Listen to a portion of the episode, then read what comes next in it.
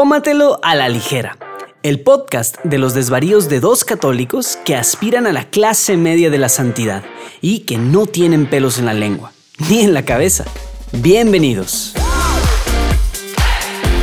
Pues bienvenido, Rafa. Bienvenido tú que escuchas donde quiera que estás, estés, donde quiera que estés, cuando quiera que estés escuchando esto. Un episodio más de Tómatelo a la ligera. ¿Cómo anda, Rafa?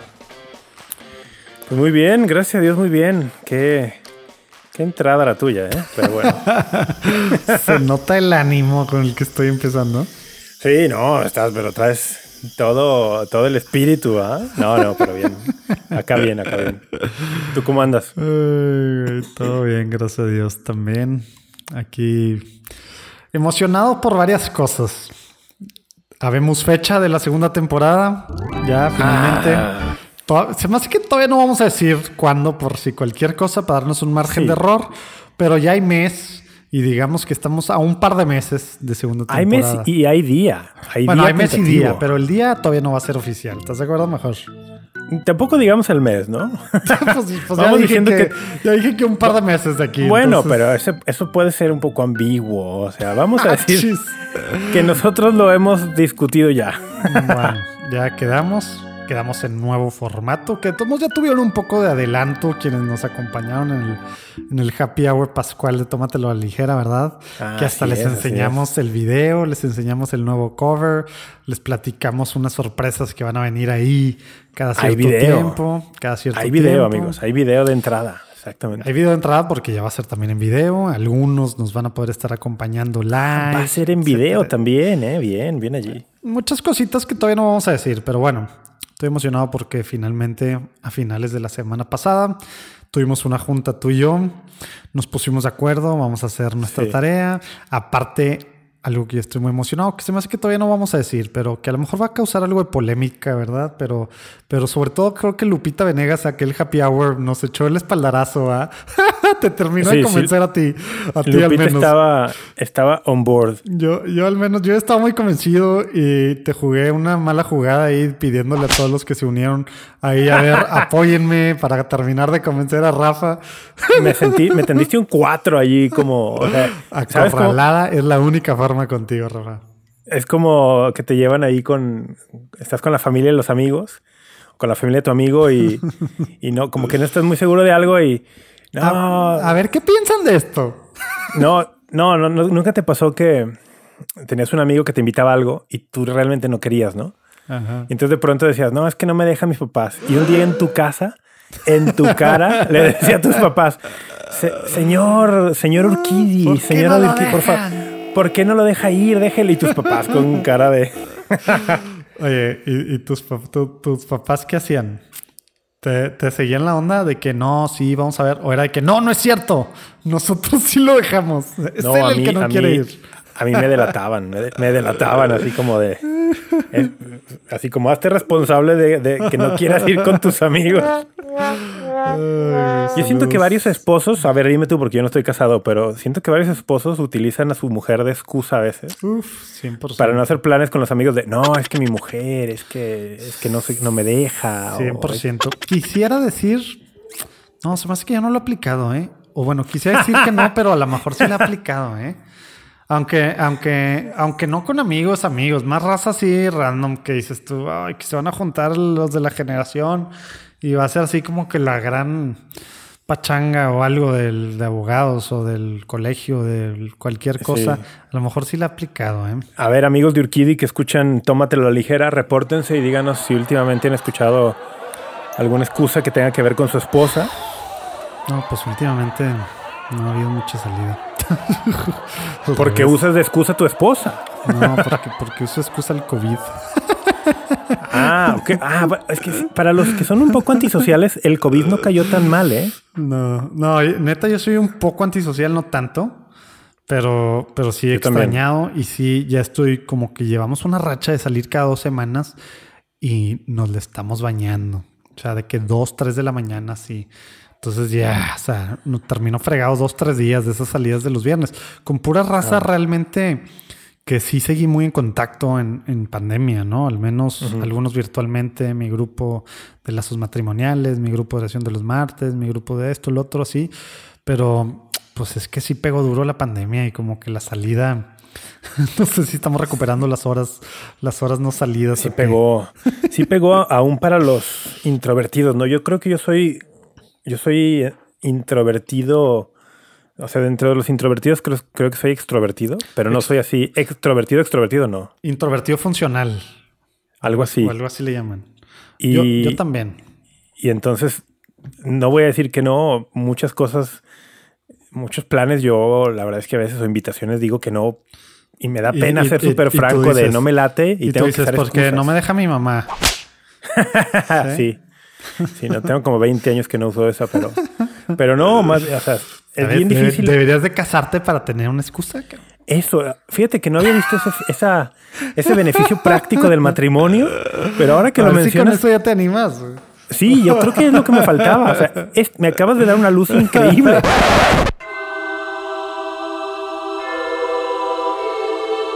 Va a ser la excusa perfecta para no salir. Así que, venga, ya, ya, creo que derribaste, derribaste mi última barrera. No sé por qué no se nos había ocurrido gente que quiere a Rafa, que pide por Rafa, pero ya tenemos. Derribaste la última barrera psicológica. a ver, quiero seguir platicando, pero ya también quiero tomar. Estoy en la, estoy en la oficina, que es una oficina nueva de Juan Diego Network, que patrocinada. Gracias, Muñoz. Saludos. Nice, sé que él escucha y es fan tuyo. Él me lo recalca cada vez que hablo que él es fan tuyo, no, no mío. Bueno, oye. que aprende mucho de ti.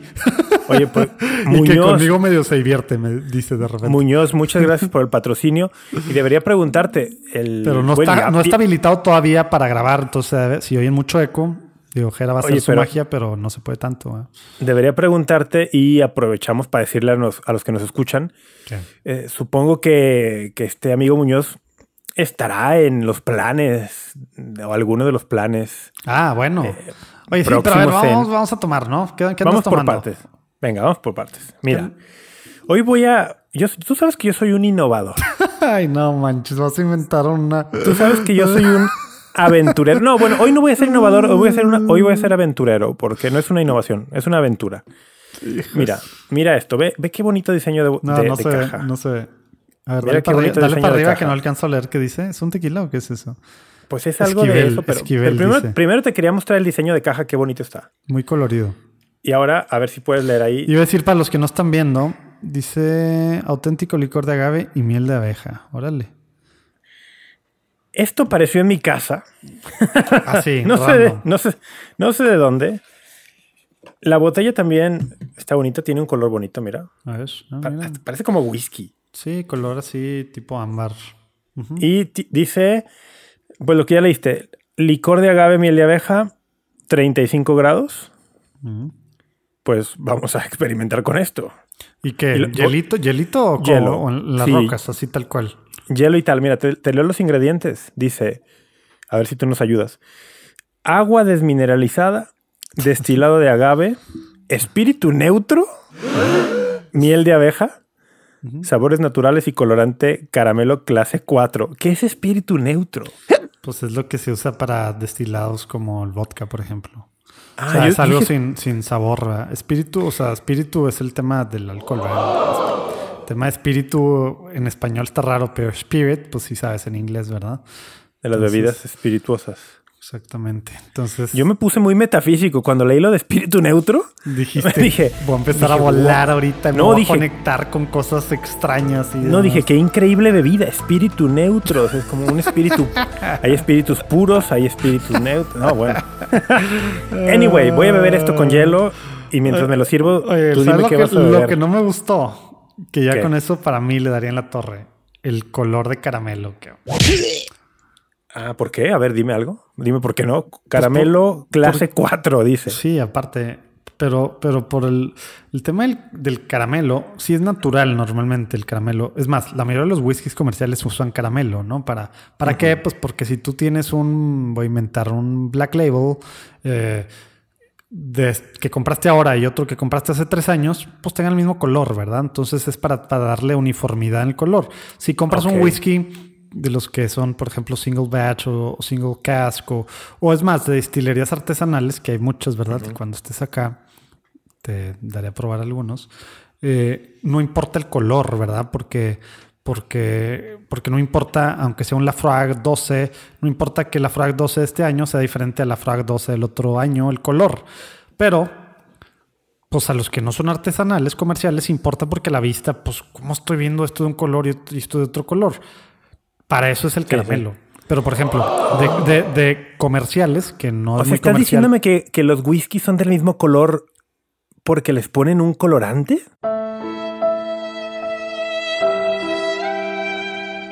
Sí, que es caramelo, ¿verdad? Que, que es un ¿Qué? Pero, por ejemplo, los Macallan no hacen eso y lo presumen. Y es más, tú agarras y esto, si, si vas a una cata de Macallan, haz de cuenta, literal, te pones una gotita así en la mano, le haces así, tal, tal cual. Y si te queda pintada la mano, No, está mal. no, no, no, exacto. O, o si sientes O sea, pegajoso. Sí, exacto. Digo, si se te queda pintada, dices, ah, aquí hay, no, bueno, trampa. pin- pintado o pegajoso, ¿verdad? ok, ok. Que es que es súper normal, así, pues tiene el caramelo, ¿verdad? el color así. Pero un destilado como un Macallan no va a estar ni pegajoso ni nada, pues es alcohol, ¿verdad? Ya, es oro. muy natural el rollito. Entonces, ¿no te gustó que este tenga caramelo? Pues o no, que tenga caramelo clase 4. Pues sí, no, no me gustó que tenga, que tenga colorante, ¿verdad? O sea, el, el tema de, de un, de un licor, ¿verdad? Que básicamente agarra la. Pues le qui- le destilado, quita- ¿va? Pues, Le quita pues, pureza a esto, ¿no? Pues sí, digo, como que estaría padre. Déjate que digo fuera- a qué huele. A ver. Tú, pero tú qué, tú qué tienes o qué? Yo tengo. Es, eh, yo tengo lo tuyo antes de hacerse licor. Un mezcal. sí. Este- esta- la botella está nueva, eh, ni siquiera está abierta. O sea, el tuyo es un mezcal que es blanco. Ah, un mezcal jovencito, huele muy. Huele rico, bien. Ligeramente ahumado. La botella huele bien. No, pero sírvete tantito para que se.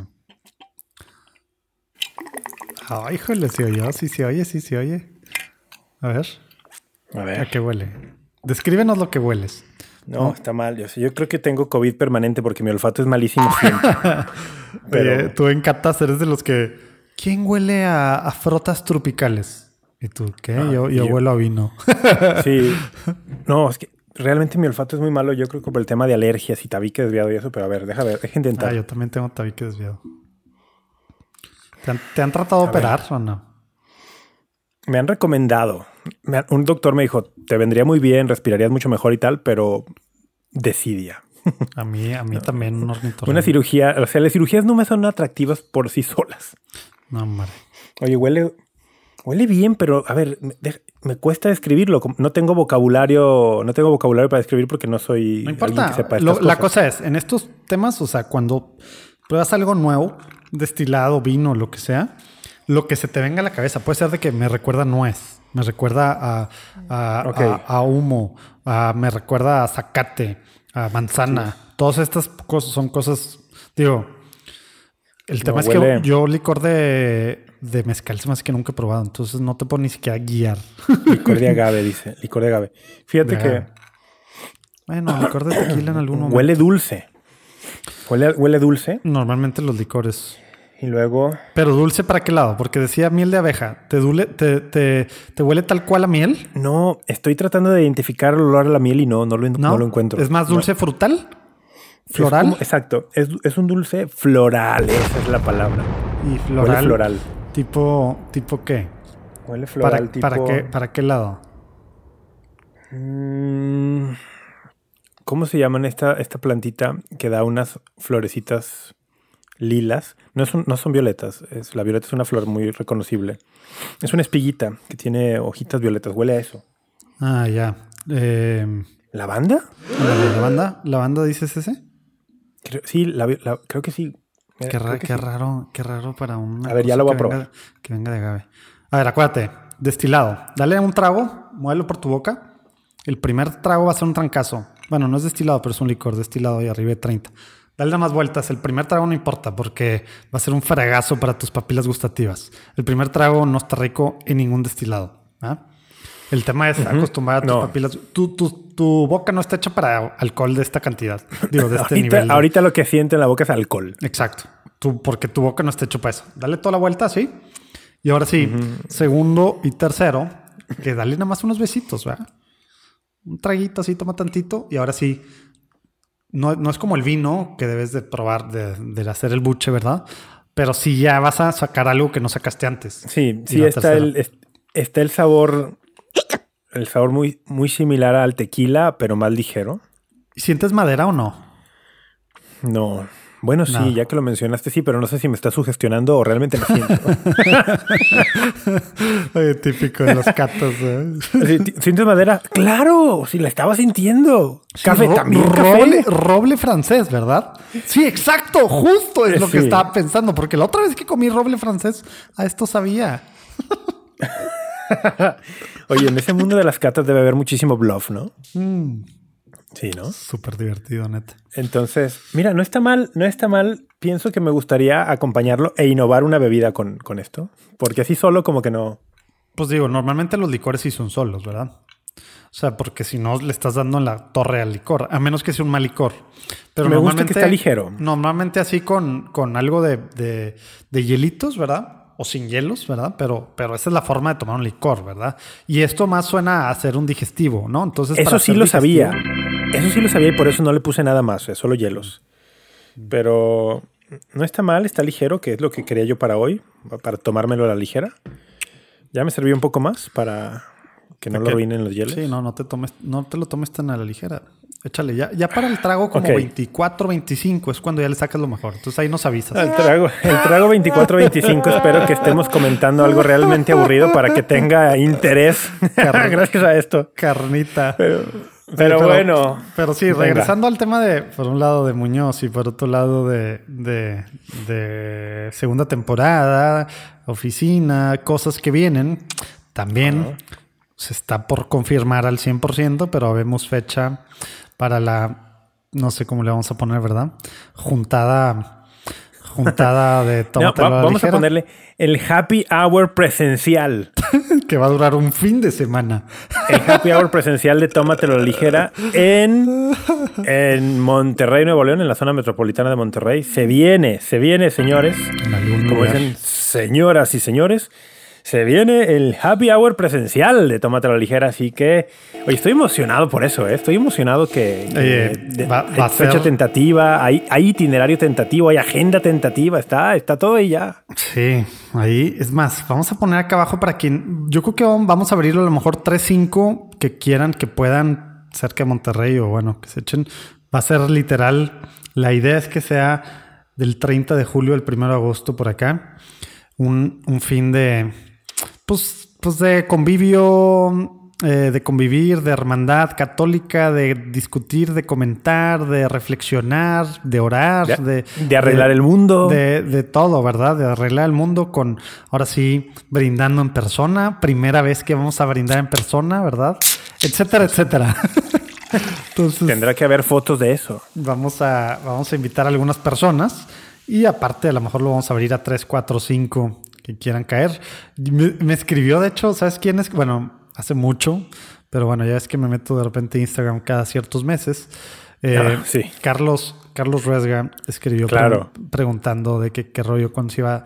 Y ya le dije, oye, pues velo planeando. Y me dijo, bueno, para, ir, a- para, para ir haciendo puntos. Carlos está apuntadísimo, ¿no? Él Eh, está para ir haciendo puntos, aparte, porque es Podríamos lo que hacerlo como platicábamos al tipo- principio. Como rally, podríamos hacerlo como rally. El que junte puntos puede venir. No, pues sí, el tema es que las esposas, sean las, las esposas es para las que tienen que valer esos puntos, ¿verdad? Ah, ya no entendía. ¿Ves lo que no es, lo que es no digo, estar estás- casado? estás- es lo que no estar de- casado. Estoy fuera de la onda, claro. Bueno, amigos casados, vayan haciendo puntos. Oye, oye, si, si alguien de fuera de Monterrey quiere ir, Pues, pues, pues que, pues que haga sus Pues planes tú- y vaya, va. tú- tú- pues sí, tú, así va a ser tú, ¿ah? Yo voy a ir de Guadalajara, claro, yo voy a ir desde Guadalajara. Y, Venga. Y peligro y el jueves, vamos a ver ahí, vamos a ver si le tomamos la palabra a, a, pues alguien que nos escribe muy seguido, ¿verdad? Que hasta nos propuso un menú y demás. Vamos a ver si se puede armar ahí si jueves, puede jueves, en la juevesito. no- jueves en la noche, ahí todo un menú muy muy peculiar. Iba a decir carne asada, pero sería, no, no, no sería, No sería ah, justo. sería justo a la No le menú justicia. propuesto. No le decirle justicia, carne pero- asada, porque tiene mucho más allá. Pero vamos a ver, eso sería. Tentativamente Y- y- el y bueno, jueves. pues también, lo, lo- también lo abrimos. Bueno, pues ¿Jueves total. qué? Jueves 29 por ahí. Se me hace que el que tiene que empezar a hacer puntos es soy, soy yo con, con mi esposa. eh, mira, eh, yo te iba a decir que por allí algo había, ¿eh? Pero no, vamos, tu esposa tiene que entender que, que llevamos más de un año en e- más de un año en esto, que estamos ahí como que es un evento especial, pues. Sí, vamos a ver si no, sea- bueno. si no es como otras cosas de que, híjole, güey, mejor hubiéramos seguido online. Puede ser una, oye, ¿te imaginas? Puede ser un gran fiasco, o así, sea, así de que mm, me gustaba más que sea amistad virtual. sí, ajá, así de no, o sea, no, no hay, no hay, no hay química, no hay química en persona. Ya esto lo arruinó todo. Se acabó. No solo no va a haber segunda temporada, ya no va a haber Tómatelo la ligera. Se acaba todo. Bueno, eh, oye, es una posibilidad. O sea, el mundo, el mundo es un mundo extraño. Yo estoy abierto a todo. Yo estoy abierto también, a que pueda eh. pasar eso. Yo también, venga. Oye, y aparte, esa, esa venida tú para acá se va a dar justo antes. Creo que no lo has anunciado aquí, ¿verdad? Y si no, pues ya, ya ni modo. Ya lo voy a ¿quieres decirle ya a la gente? ¿Le quieres Justo decir antes de que te nos vas me del voy? país. Me voy, hay que decirlo que me voy. ¿A, a dónde te vas? ¿Qué rollo? Platica un poquito. Me, me Porque voy, ahora sí, amigos. súper, súper, súper confirmado. Obviamente falta que llegue un papel, pero ya, ya no hay de que... eh, ¿A dónde vas? Sí, ya. Me voy, pero volveré. Me- me- es que alguien está escuchando. ¿Se va Rafa? Bueno, amigos, calma. No dejo el podcast. no me voy del podcast. Imagínense un tómate a la ligera solo con Urquidi. No, no, Bruto. no. Me voy, pues me voy a hacer, me voy a estudiar una maestría. ¿De qué? ¿De qué? ¿Y a dónde? Una maestría en teología a la ciudad de San Luis, Missouri, en los Estados Unidos. Así es que Voy ya a- saben. Si tenemos gente que escucha San Luis, Missouri, highly Ok, unlikely. no, no lo descarto, no lo descarto, pero sí, poco probable. Escuchen, escríbanos. Hoy estaría increíble que alguien en San Luis Missouri diga que sí y que me ayude con todo, que me ayude con todo el movimiento para allá, que me ayude a conseguir casa y todo eso, En este momento me voy a meter, me voy a meter a ver a los, a los analytics porque no sé por qué nunca, ahorita lo digo de broma, pero peligro y hay algún loco.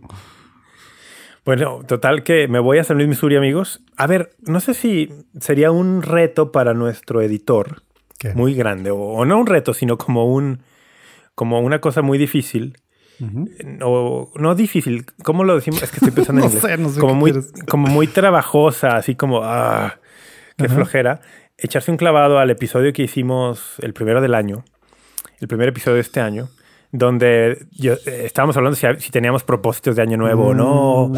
etcétera. Y yo por ahí recuerdo haber comentado, bueno, yo este año quisiera iniciar una maestría, porque es algo que he traído en la mente mucho tiempo, ¿no? Muchísimo tiempo y por fin se pudo concretar. Y bueno, gracias a Dios, y literalmente lo digo, gracias a Dios, y al apoyo de muchas personas, se materializó esta, esta posibilidad, esta oportunidad. Entonces, Sí, no, pero aún así tengo algunos propósitos de índole espiritual, algunos a nivel personal, algunos profesionales. Puedo empezar por el profesional. Mi, un propósito que tengo para 2021 es empezar una maestría en teología. Una maestría en teología. Entonces, iniciar una maestría en teología sería mi principal objetivo profesional.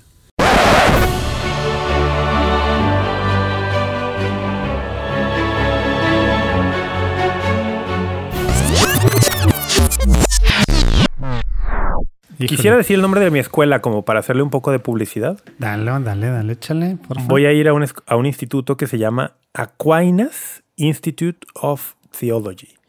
Aquinas es la manera en que se refieren a Santo Tomás de Aquino en inglés, Thomas Aquinas. Entonces el instituto se llama Aquinas Institute. Aquinas Institute of Theology pertenece a la orden de los de los predicadores. Dominicos. mejor conocidos como los dominicos, a los cuales pertenecía Santo Tomás de Aquino. Y pues han sido muy gentiles y generosos al ofrecerme una beca muy atractiva. Entonces me mudo, amigos, me mudo a San Luis, Missouri eh, a partir de ya, en unas cuantas semanas. Unas cuantas semanas, Pues en agosto, ¿verdad? en agosto. Literal. Por eso, también nuestra urgencia de hacer el happy hour presencial antes de que yo me vaya. Exactamente. Oye, ¿y cuánto va a durar eso? Platícanos. Bueno, el plan original es dos años. El, el plan de estudios son cuatro semestres, dos años académicos, cuatro semestres. Espero cubrir el- la totalidad de mis materias y aprobarlas en ese lapso, no, no necesitar extensiones o algo así. Entonces, originalmente es un plan de dos años. Oye, me estoy sintiendo, me estoy sintiendo bien. Estoy tratando. Estás estoy viendo los analytics. Sí, pero, pero se me perdió Missouri. Ah, no, ya vi. No es que se me haya perdido. Literal es uno de los 1, 2, 3, 4, 5, 6, 7, 8, 9, 10 Ajá. estados de los que son 51 de Sí. la Unión Americana que no nos escuchan. ¿Es en serio? Entonces tienes Oye. que hacer algo al respecto, ¿eh? Guarde, exacto, te voy a decir, guarden este episodio, amigos, guarden este fragmento, porque eso va a cambiar. A partir de agosto eso va a cambiar. Verás cómo, verás cómo a partir de agosto nos empezaron a O sea, escuchar en Missouri. Y todos los de al lado, sí. O sea, de que Alabama, eh, ¿Ah, sí? Tennessee, Kansas. Arkansas. No, Kansas está más para allá. Luisiana, Ah, Arkansas está a un ladito, sí. este. Illinois. Y, y nada. Bueno, Illinois, Illinois. pega, no pega, pero sí, Illinois hay varios. Nos Illinois es más- vecino de Missouri, ¿cómo no? Nos escuchan. Ah, bueno, sí, cierto. Ahí baja. No, no, no, güey, no toca. Sí, de hecho el río, el río de San Luis, Missouri divide la ciudad. San Luis, la zona metropolitana de San Luis, una parte está en Missouri y otra parte está en Illinois. El río Mississippi divide allí la ciudad. Ah, chis. Ah, ¿verdad? Bueno, entonces. Bueno, el caso es que en San Luis no nos escuchan, haremos algo al respecto. Tarararán. Sí. Ya te vamos- clavaste con los no, analytics. Vamos a ver qué. ¿Tienes algún dato Pues- curioso que darnos de los analytics ya que estás allí? No, pues me dio, me, me dio algo que Missouri nada. No, pues estaba viendo nomás Estados Unidos. ¿Te dice algún estado particularmente donde nos escuchen más? Sí, pues Texas. Texas, claro. Texas, pues ahí cua- medio, cua- 4% de los que escuchan Tómatelo Ligera están en Texas. Y luego medio, adivina, Nue- adivina- medio Nuevo León está en Texas, ¿no? y lo adivina. Después California, ¿no? 2.2. Luego ya está más, ya abajo del 1. 4% Texas, 2.2 California y luego ya abajo del 1, empezando por Florida. Que pues está así. El que, el que me sacó de onda es que cuarto lugar es Indiana.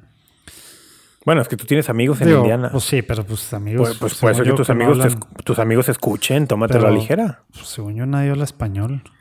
Oye, estamos los amigos de Urquidi, ¿y qué tal que hay un departamento de, de cosas católicas? Ah, saludos, Connie.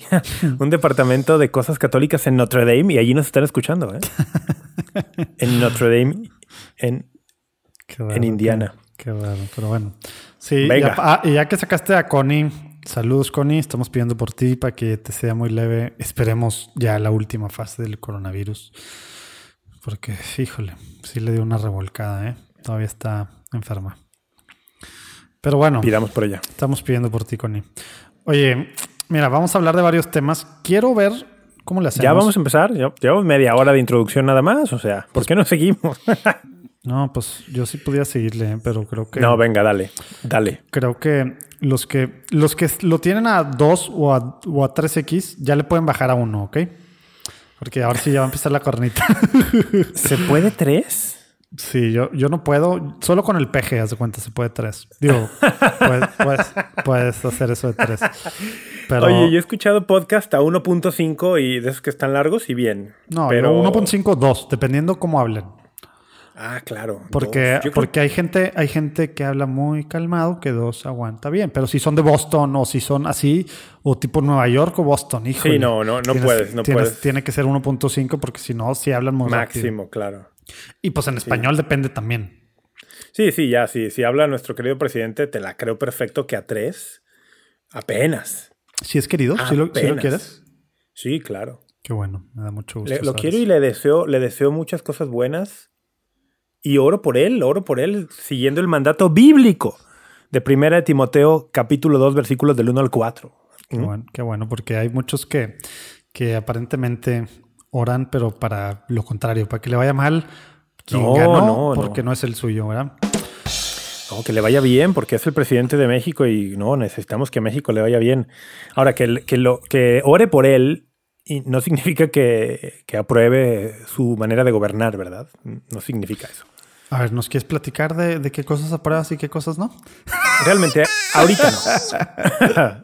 ahorita no. Oye, bueno, mira, voy a decir los temas que pienso hablar y sobre todo el formato. Mira, Oye, traigo espera, varios espera, temas. Espera, espera, te voy a, te, te Oh, voy a la- interrumpir. tú, tú quieres seguir, ¿verdad? dale. No, es que dijiste que sí, quería hablar de eso y es que me acordé, o sea, hace cuestión de días, nuestro querido presidente se, ha dicho que las personas que estudian licenciatura y que hacen maestría y que incluso maestría en el extranjero y que, va- Aspiracionistas. y que van a misa y se confiesan, y yo dije, carajo, me está describiendo, ¿no? O sea, estoy a punto de irme a hacer maestría al extranjero. Ayer fui a misa y me confesé, o sea, es como, ¿por qué me, señor presidente, me, daban, me dan ganas de decirle, ¿por qué me odia? ¿Qué le hice yo? Si yo oro por usted, ¿qué, ¿por qué me odia? Qué bueno, qué bueno. que ya salió un poco de lo que no estás eh, de acuerdo con él. Ok, ya. Perdón, ahora sí ya. Anúncianos, anúncianos los temas o el tema de hoy. Y eso te pasa por aspiracionista. Clase mediero aspiracionista. Game Sí, es como dijo algo así, ¿no? Algo así, no lo sé. Pero sí, sí, y volvió sí a me decir en la sentí- mañanera del lunes. Pero sí me sentí un poco, un poco despreciado por mi presidente y no creo que sea un buen sentimiento a tener, pero bueno. Bueno, pues ya te tocaba. Antes nada más le tiraban los ricos conservadores de, de, de, pues sí, millonarios empresarios. Ya bajó el nivel y pues ya, Sí. para que no te sintieras excluido. Ok. Oye, bueno, mira, mi idea es. Vamos a ver, son uno, dos, tres. Hijo eso. Tres. No, mira, tres temas que me voy a poner timer. Cada uno siete minutos. Es más, cinco minutos para ¿Timer? chance, chance siete. Sí, porque no son los temas importantes, son como noticias. Y luego, Se viene un episodio larguísimo. y luego, no, porque realmente si iba a hacer esto de cinco minutos no es broma, ¿eh? Bueno, vamos a ver. A lo mejor estoy diciendo no es broma y resulta que van a ser de media hora. Y te voy a decir los temas porque son, son de noticias. Por un lado, nada más recapitular, ya hemos platicado, pero esta semana se juntan los obispos en Estados Unidos para votar varios temas. Ahí va el tema de la coherencia eucarística. Luego dos, el cardenal Marx. Tres, Monival y el Vaticano. Y luego vamos a entrar a un tema que no sé cómo ponerle, pero vamos a ponerle algo así como Dios tiene en mente, o Dios, no sé cómo hacerle, cómo ponerlo. Dios tiene ya el alma gemela, gemela o la media naranja de Rafa. Ese, Ay, ese va, ese va- ese va a ser, ese va a ser el nombre de, de la sección, aunque a lo mejor no tiene que ver con eso, pero el nombre, ojalá que enganche. Ok. Es, es como marketing. Y así se va a llamar el episodio también. Estoy seguro que le vas a poner al episodio algo así le vas a poner para solo por el clickbait. Oye, Ese- ese- y, y luego viene un quiz. Entonces vamos a darle Ay, a ¿va, Parisa. va a haber quiz? Claro, pero está fácil, está fácil, no te preocupes. Confío en ti. Bueno, Venga. empieza, tiempo. Coherencia eucarística. Esta semana, ya sabes, hace un par de semanas hubo una carta que firmaron 68, que tenía firmas de 68 obispos, cardenales, etcétera, en Estados Unidos. Esto viene, lo hemos platicado, por este tema que parece que está alineado o enfocado directamente a Biden, que es un católico que está a favor del aborto, ¿verdad? El tema es que está muy extraño desde la carta esta que ya se han estado saliendo algunos, ¿verdad? La carta esta supuesta. Para Sí. empezar, se desmarcó Dolan, empezó el cardenal Dolan, pero él como que dijo no. Pero luego ha salido que, al- que algunos que aparecen ahí ni siquiera leyeron la carta y otros que resulta que les dijo, les dijeron, el cardenal Wilton Gregory les dijo que iba a ser apoyando a la Daria, a la Daria, que hemos platicado aquí, que, que no- la carta esta para con mesura, con calma, reflexionen, platiquen, etcétera. Y pues resultó otra cosa. Entonces están los ambientes muy así y por eso lo sacamos ahorita porque esto va a estar sacando justo cuando está empezando, ¿verdad? Y se juntan los obispos en Estados Unidos, se juntan normalmente en junio y en, en fall, ¿verdad? Y ahora todavía va a ser en línea. Y resulta que hay mil otras cosas que van a ver, pero todo se ha centrado en esto. Y algo raro, que, que no sé si tú, que me gusta la labor de mis amigos J.D. Flynn y Ed Condon, de The Pillar, que, que yo creo que ni ellos sabían, porque en sus análisis no lo habían sacado antes, hasta la semana pasada. Resulta que, ¿te acuerdas tú de Kerry? De este candidato presidencial católico. John Kerry, claro, 2004. Exacto, también, también, también, pues bueno, católico, también, pues demócrata. De, de hecho, los debates, los debates políticos, a, a donde yo recuerdo, ¿eh? sobre esta cuestión de las guerras culturales y que si un católico puede comulgar si apoya ciertas políticas tal, según yo, se remontan o inician allí. Sí, con porque, Kerry. porque con JFK, pues no, no era tema. No había guerra cultural todavía, claro. No, no, y JFK, pues católico liberal para ese momento, con una vida, Sí. Pues digamos, promiscua en Bueno. muchos niveles, etcétera, etcétera. Y Un católico pecador, o sea, como, como, no sé si como tú, pues, pero como yo sí. Espero que no, espero que, espero que no a ese nivel, ¿verdad? Porque sí, o sea, si era, si era conocido sus infidelidades matrimoniales, etcétera, etcétera, ¿verdad? Entonces yo espero Sí, que, sí. que no sea el católico común, ¿verdad? Que trata de ver, pero bueno, es el primer y ahora el segundo católico eh, eh, presidente.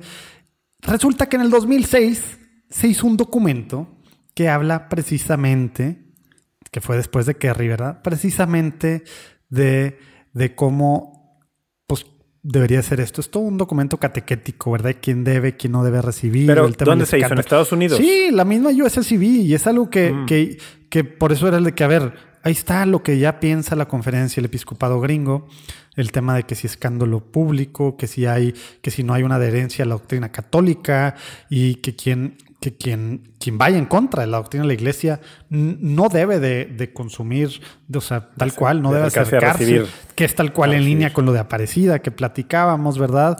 Entonces, como que el rollo es, ¿por qué están haciendo tanto rollo? ¿Quieren cambiarlo? ¿Quieren volverlo a decir? No se acordaban que está eso, ¿verdad?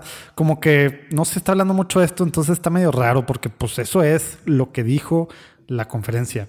Y en teoría, pues no debe cambiar, ¿verdad? Pero luego, como están estas luchas extrañas, entonces esta semana es importante. Vamos a ver qué, qué rollo con eso. Hay que pedir. ¿Y por qué si yo no estoy en Estados Unidos? ¿Por qué hay que pedir por la iglesia en Estados Unidos, Rafa? Porque me voy a ir en dos meses para allá.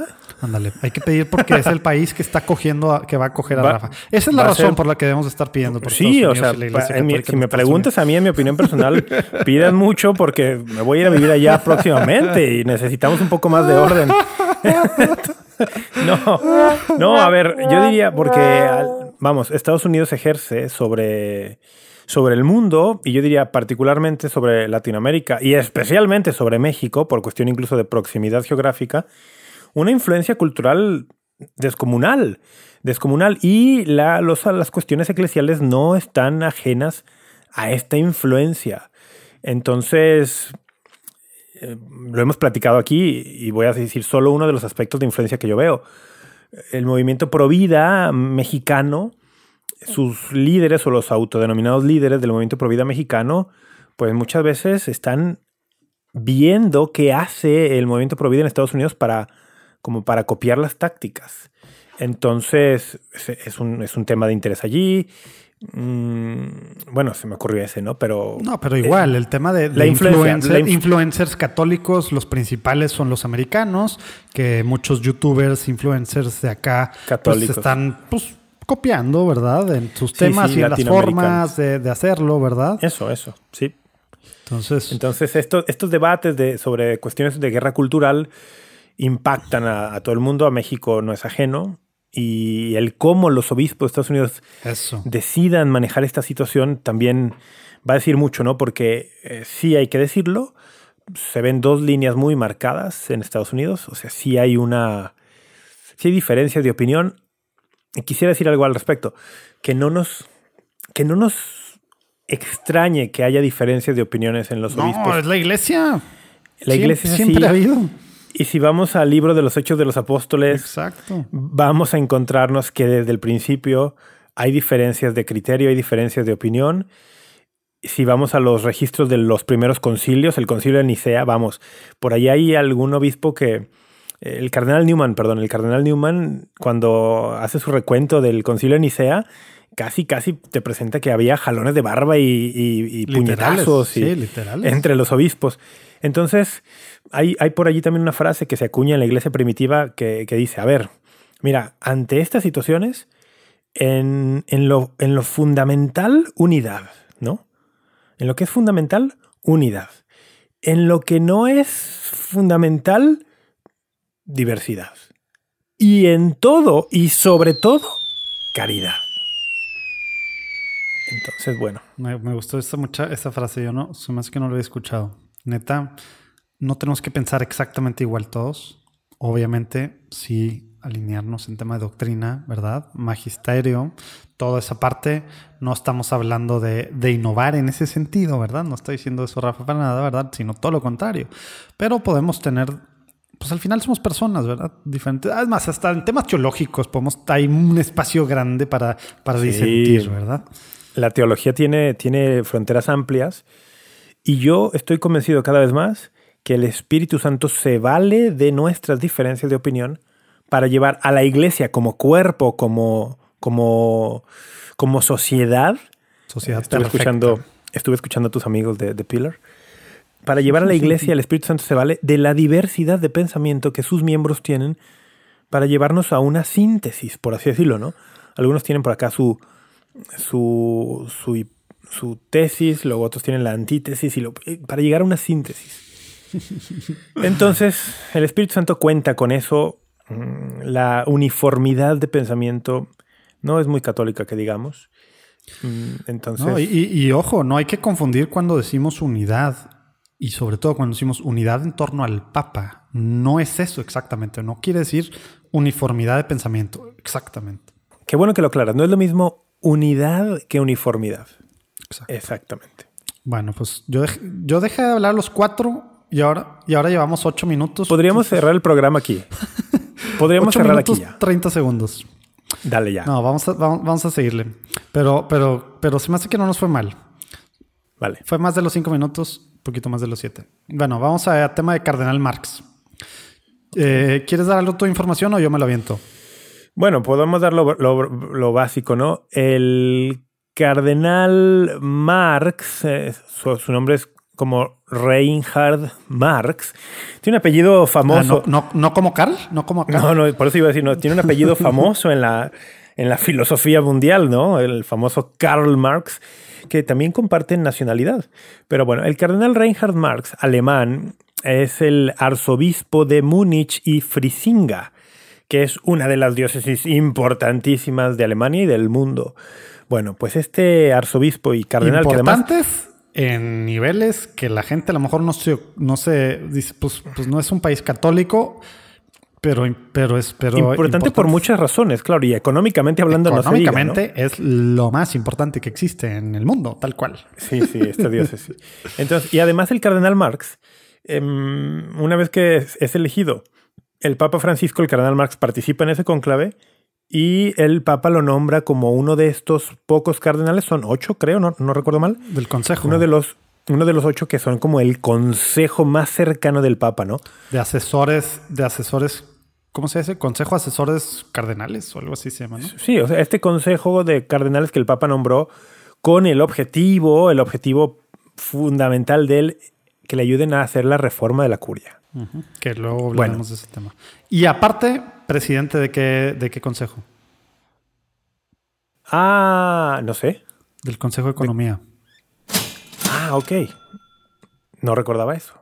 ¿Del Consejo, de- ¿Del Consejo de Economía de qué? Del Papa, ¿no? De- Sí. Bueno, del, Sí, sí, del. Vaticano. O sea, esta diócesis y lo tal, como que todo, o sea, la parte económica, digamos, fuerte, ¿no? Sí. Bueno, también ah, eh, fue recientemente presidente de la Conferencia Episcopal Alemana. ¿Y cuál es la noticia? Que hace unos cuantos días se hizo pública con su autorización y con la autorización del Papa también en el sitio web de la, de la Arquidiócesis de Múnich y Frisinga. Se hizo pública una carta en la cual él ah, le presentaba al Papa su dimisión como arzobispo de esta arquidiócesis. O sea, su renuncia, digamos. Y bueno, pues es algo que, que si fue una noticia importante, ¿no? choqueó a muchos. ¿Quieres comentar algo del contenido de la carta? Bueno, así como en brevísimo, él dice que, o sea, el tema de fondo, según Dale. lo entendí yo, Lo es el importante. escándalo, Dale. el escándalo que se generó y que se sigue generando por el manejo que la iglesia le dio a los casos de abusos de menores en Alemania. O sea, de por sí ya es un escándalo horrible los abusos, ¿no? Pero luego súmale a, a- a- súmale a esta desgracia la- el terrible manejo que hubo de esto por parte de autoridades eclesiásticas. Terrible. Y entiendo que ese es el tema de fondo en la carta del cardenal Marx, como dice, fallos a nivel personal, o sea, él reconoce que Sí. cometió errores en este manejo de la situación, errores administrativos, también habla de un fracaso institucional y sistemático sobre la crisis de los abusos en Alemania, o sea, es un tema delicadísimo y para que un obispo presente su renuncia al Papa sin que el Papa se lo pida, porque ojo, aquí a, lo mejor sirve un paréntesis para explicar esto, ¿no? Los obispos, el derecho canónico les pide que al cumplir 75 años presenten su renuncia al Papa. Y el Papa le dice, oye, si te la acepto o espérame un poquito mientras nombro otro. Pero luego también ellos pueden presentar renuncia por cuestiones de salud, por cuestiones de esto. Otra cosa es que también el Papa les pueda pedir la renuncia, ¿no? Así como, oye, renuncia. Porque, no sé, no soy abogado y, menos canonista. No sé si tú tienes claro esto y si no, lo dejamos ahí pendiente. Pero yo no, no sé si, un, si el Papa tiene potestad, me imagino que sí, ¿eh? Si el Papa tiene potestad para remover a un obispo sin... Claro, ¿Tú crees? claro, claro. No, claro. Es que, Claro. ¿sabes por qué me hace dudar? Porque por este tema de que el Papa he sabido casos donde él pide que renuncien. Bueno, Y oye, y si se niega, y si, el y si se niega a renunciar el obispo, ¿qué onda, no? no, a ver, pero, los puede pero- remover. Sí, vaya, pero tú tiene la autoridad. La Santa Sede tiene, tiene jurisdicción sobre todas las sedes. Sí, es que ¿sabes ya- por qué? Porque y- cada sede, cada, cada diócesis, pues tiene jurisdicción propia y tal. Y, y, y sí, claro, la Santa Sede tiene autoridad sobre ellas, pero es- aquí es donde no, No, pues me el viene Papa, bien. el Papa los nombra, ¿verdad? Los nombra, Este, pero, pero para remover, como eso acá- de que ellos presentan su carta de renuncia, por ejemplo, los tete- 75, y ha habido por ahí algún caso de un obispo que no mandaba su carta y no mandaba su carta y no la mandaba. o sea, por eso digo, pues supongo que el Papa puede, solo que es poco común que diga, te quito. Sí.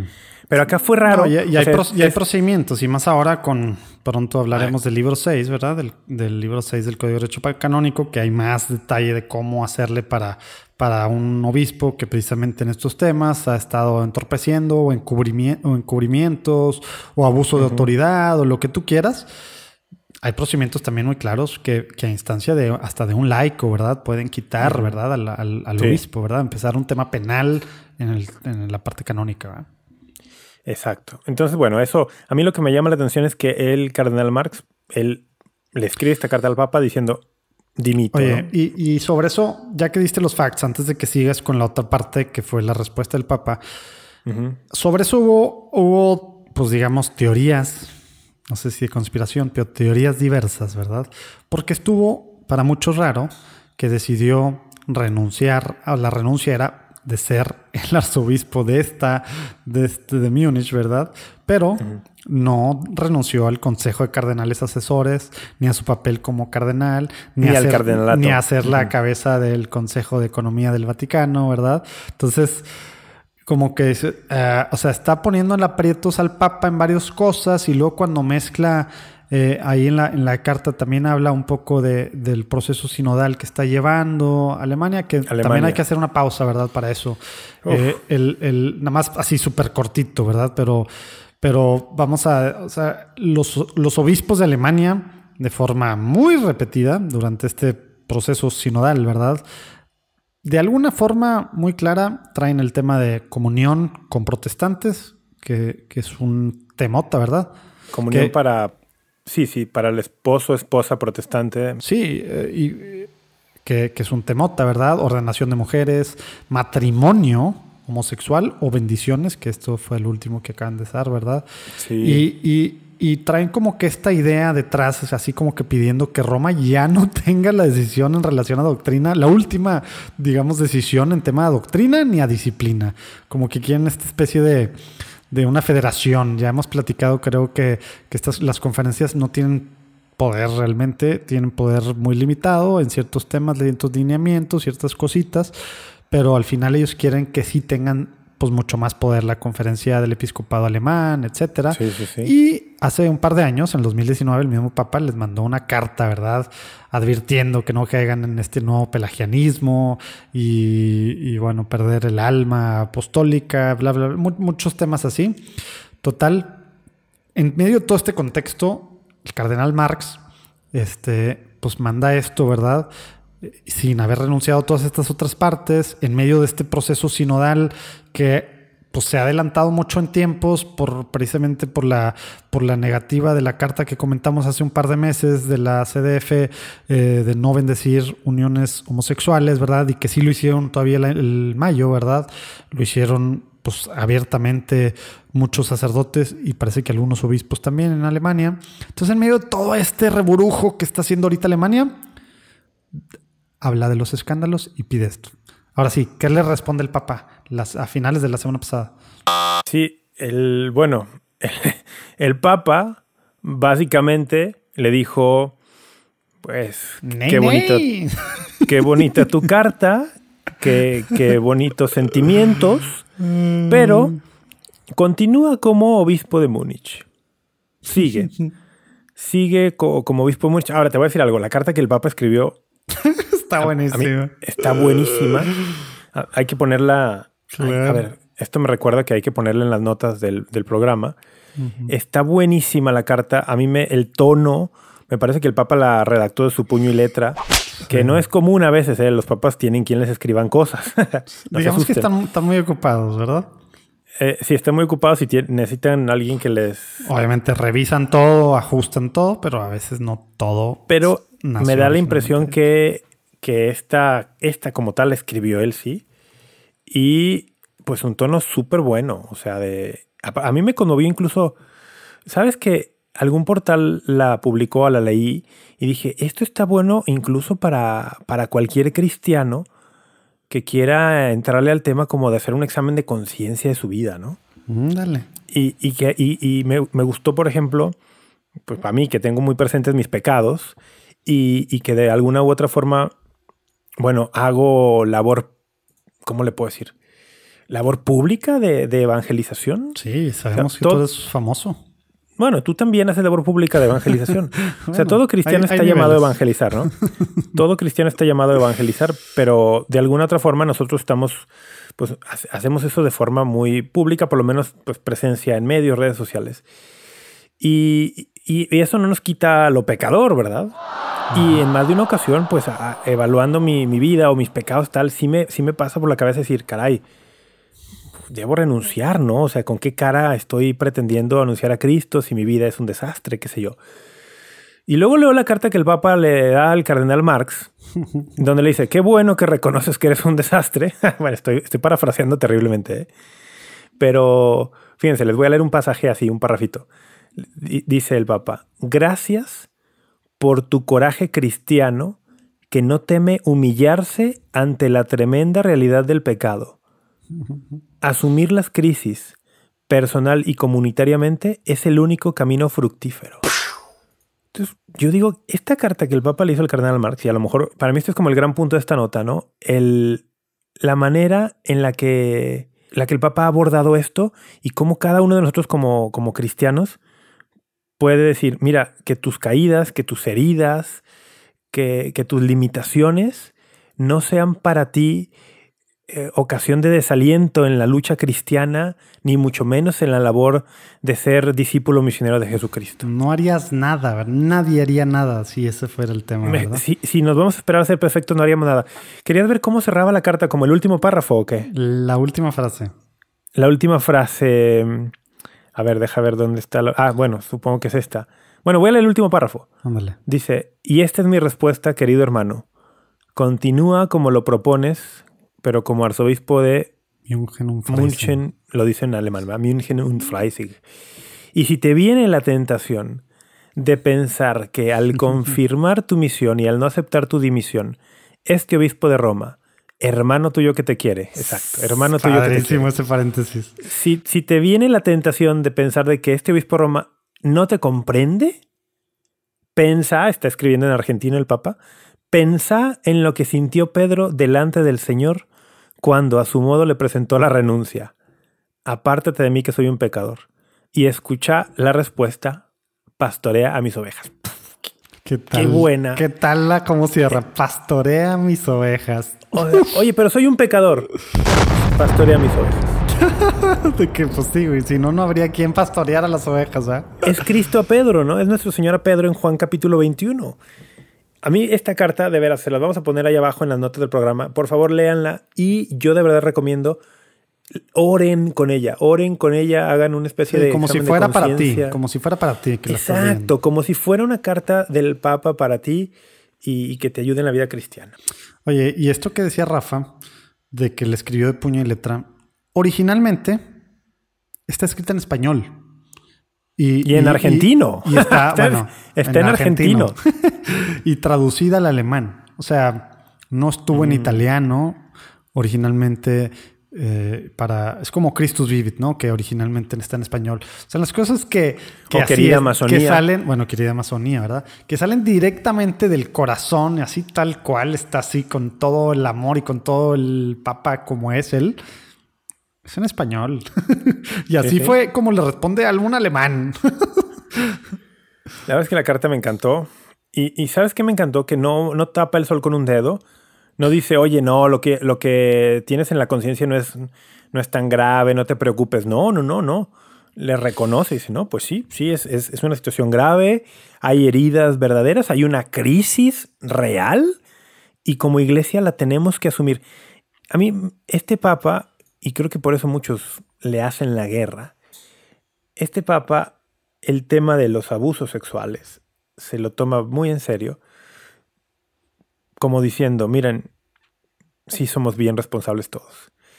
¿Y por qué a muchos no les gusta esto? Porque muchos han propuesto durante años la sobresimplificación de que el tema de los abusos de parte de miembros del clero a, a personas menores o mayores, abusos sexuales, es parte de un complot masónico que infiltró la iglesia para destruirla desde dentro.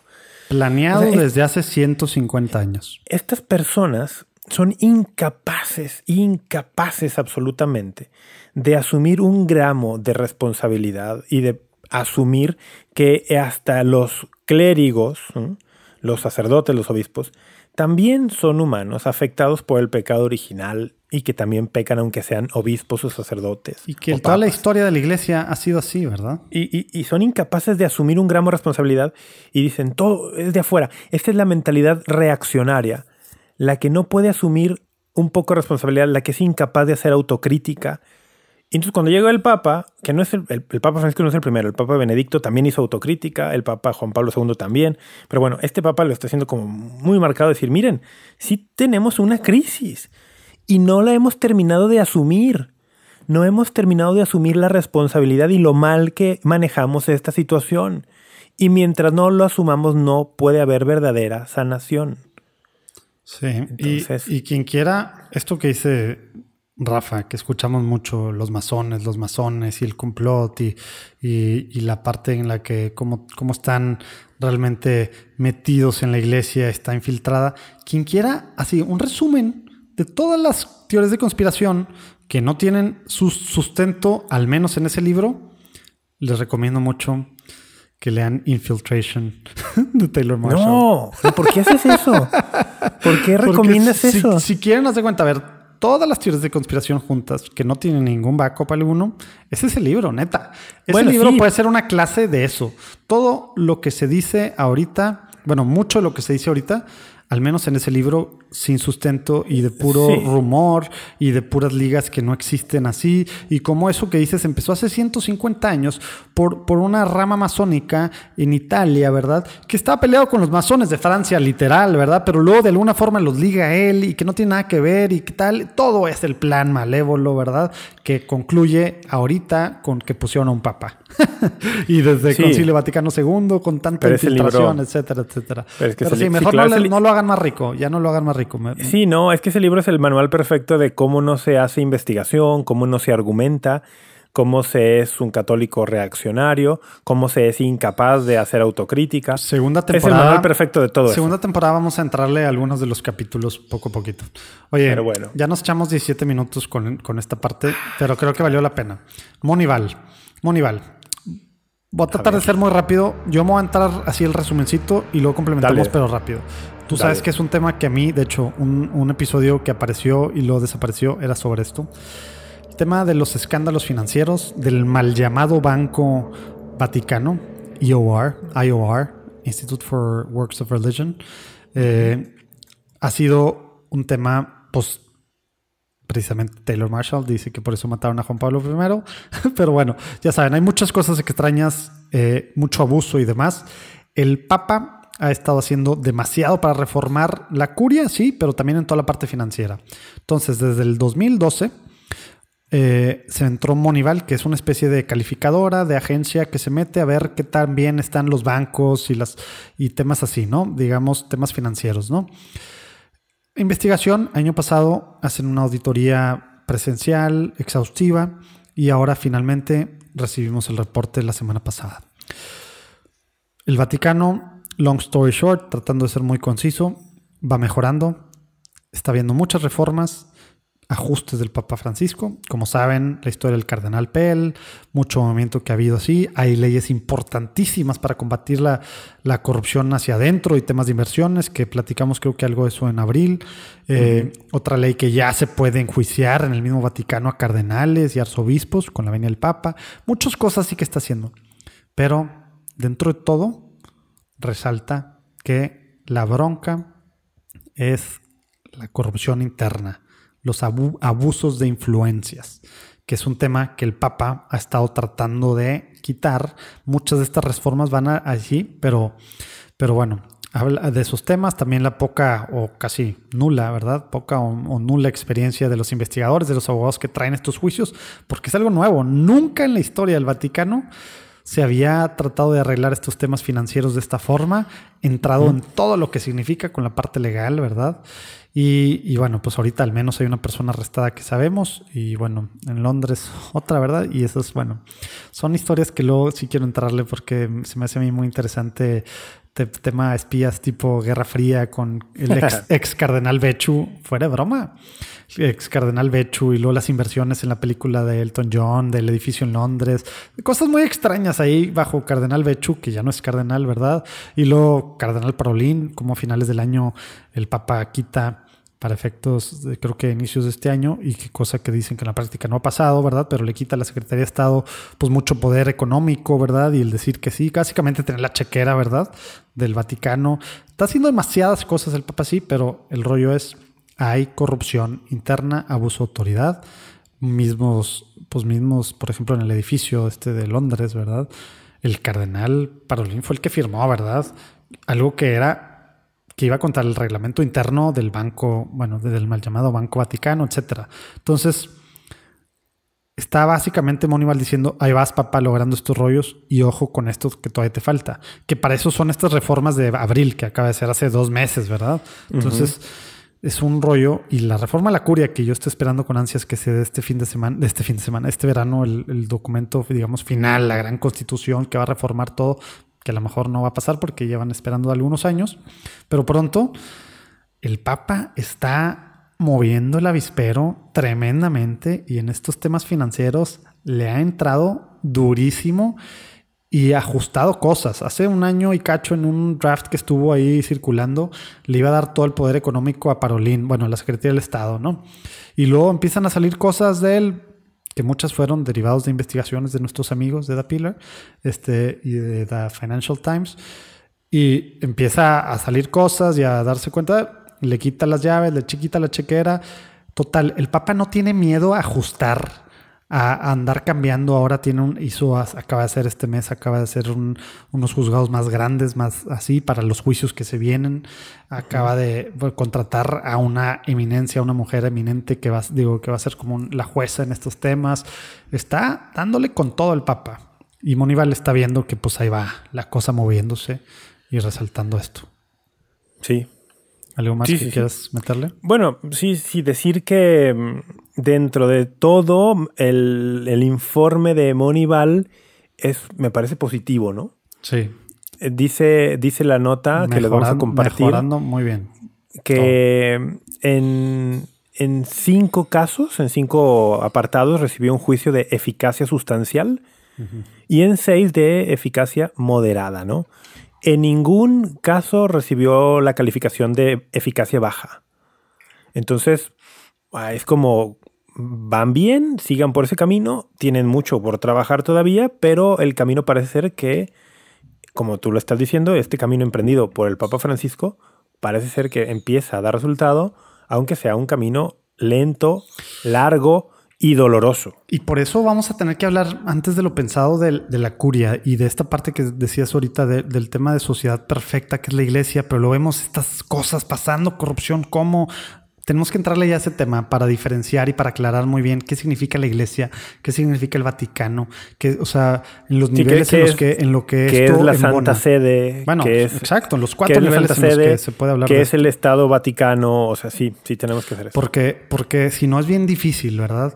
Perder la fe y pensar, ah, pues no que la iglesia era perfecta, el cuerpo místico, eh, esto, lo otro, la novia, el cordero, tal, sociedad perfecta, se supone que es la iglesia y pasando estos rollos, ¿cómo? Bueno, la curia, hemos hablado algún tiempo así, algo de esto, pero vamos a entrarle al tema y por qué para el Papa está siendo tan complejo y por qué está viendo que necesita una reforma de fondo sustancial en la una reforma sustancial, efectivamente.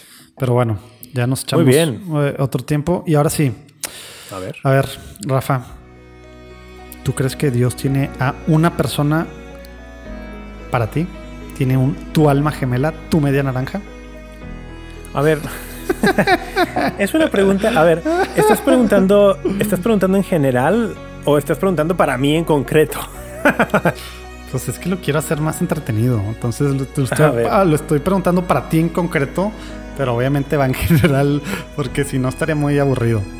Hace, hace, no- hace algunas semanas hice un live en Instagram con una queridísima amiga, una queridísima amiga que se llama Gaby Mayorga.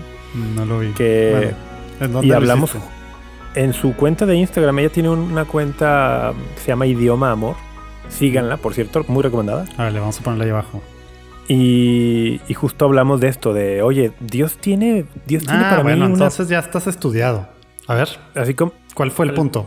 lo refiero para aquel, aquel live, ahí quedó guardado en la cuenta de Idioma Amor. Ah, pues igual lo ponemos también en live para quien. ¿Hablan mucho? Es una hora. Ah, una bueno, hora. pues ahí está. Espero que esto sea más Ahora, cortito. pero es un tema, mira, es un tema bien interesante. Yo no voy a decir que tengo una respuesta Ah, definitiva. No, no, definitiva así como, o más bien, no, no estoy seguro que mi respuesta sea la respuesta, ¿no? O infalible. pues, creo nadie, que es ¿verdad? correcta, creo que es correcta y por eso la mantengo, ¿no? A ver. Pero estoy, estoy abierto a correcciones. Yo creo que no. Yo creo que no, por un lado, pero Dios sí no por pensó, otro. Dios no pensó a alguien para ti. No, espera, es que deja, déjate. No, ya sé, te estás zafando a la teología. ¿verdad? No, típico, no, no. Típico teólogo así a la safe, ¿verdad? Cre- Creo que. es que en la iglesia creo que se, se permite creer en una predestinación positiva Hasta cierto y punto. por, lo, y por lo tanto creo que en algún caso perfectamente podría decir sí, Dios pensó a estas dos personas para casarse y procrear hijos y educarlos en la fe y ser su complemento y su ayuda en el camino a la santidad. Creo que en- hay casos en los que sí aplica. Por, porque existe, O sea, repito, en espacio. algunos, en algunos Dios sí pensó a alguien para alguien y en otros casos Dios no pensó a nadie para esa Y en persona. otros casos, creo que Dios deja súper abierto a... A ver, sí, es que... ¿Y en base a qué? O sea, ¿por qué para no, unos es sí que esto es un tema no? complejo. Creo que en otros, Dios te dice, pues tú escoge. Tú Ah. escoge, usa la razón que te di, O usa... sea, en algunos tú sí libre albedrío y en algunos no. No, no, es que el- ese es el tema. En, en los que Dios podría haber pensado una persona para cada cual, no es que el libre albedrío desaparezca. Entonces, Ese es lo complejo de este tema. pues por eso quiero entrarle. Precisamente hay que hablar de libre albedrío, hay que hablar del tema de naturaleza caída, de discernimiento, de la divina providencia, de la doctrina de la providencia meticulosa, de la predestinación. O sea, son todos estos son mis notas ahí, ¿verdad? Pero, pero yo quería hacer, hacer controversia contigo y no te estás dejando, hombre. Ahí están los temas. O sea, es, un- es una cuestión entre la providencia divina y el libre albedrío del hombre. O sea, que, que pareciera para algunos que están en oposición o en conflicto, cuando de parte de Dios su providencia divina no, es- no se opone a nuestro libre albedrío. Nuestro libre albedrío, unido con nuestra naturaleza caída, a veces nos oponemos a los planes de la providencia. Pero perfectamente se pueden armonizar tanto la providencia divina como nuestro libre albedrío. Ahora, para el tema de la elección de pareja y de la toma de Estado, como se decía antes, la toma de Estado, el- yo creo que Dios nos ha dicho, nos deja en una libertad increíble para discernir lo que, lo que conviene y luego, pues, dar el paso, ¿no? Dar, decir, venga, voy. Entonces, creo que no se opone pensar que Dios puede pensar una persona para ti y que tú, la, y que tú además elijas libremente a esa persona. Lo que no quisiera es que alguien escuchando esto cayera en la sobresimplificación de decir, si no me caso, pues es que pues Dios no pensó a nadie para mí. O, o lo contrario, o lo contrario, decir, mm, pues es que Dios ya tenía esta persona para mí y pues no había nada que yo pudiera hacer para, para no, no terminar aquí. Es que, es, que es, es, lo, es lo mismo del voto católico y es lo mismo de tantas cosas que hablamos. O sea, como que yo, yo noto precisamente esas dos y tuve, y esto lo estoy sacando porque en mi grupo oración del martes pasado eh, fuimos menos, nada más estaba yo, eh, dos personas y yo. Tu grupo de oración sabe que tú constantemente, o sea, que constantemente alimentan este podcast con temas de, de, conversación o no. Pues lo saben. díganme al uno si, si lo escuchan. ¿Lo escuchan? ¿Escuchan esto? Pero estamos, estábamos platicando y de hecho este tema lo sacó el que no está casado del grupo y yo agarraba un stance muy pegado al tuyo de que el libre albedrío casi por encima de cualquier cosa, ¿verdad? Y por eso te puedes equivocar, ¿verdad? Y por eso hay divorcios y por eso hay todo, ¿no? Y, y yo, yo me, me, quedaba así, pero luego él, pues entonces la oración, entonces Dios no quiere lo mejor para mí, entonces yo, pues sí, pero el tema del libre albedrío, etcétera. Pero, pero por, no, no quiero entrar en la discusión porque si no va a perder todo significado de esto.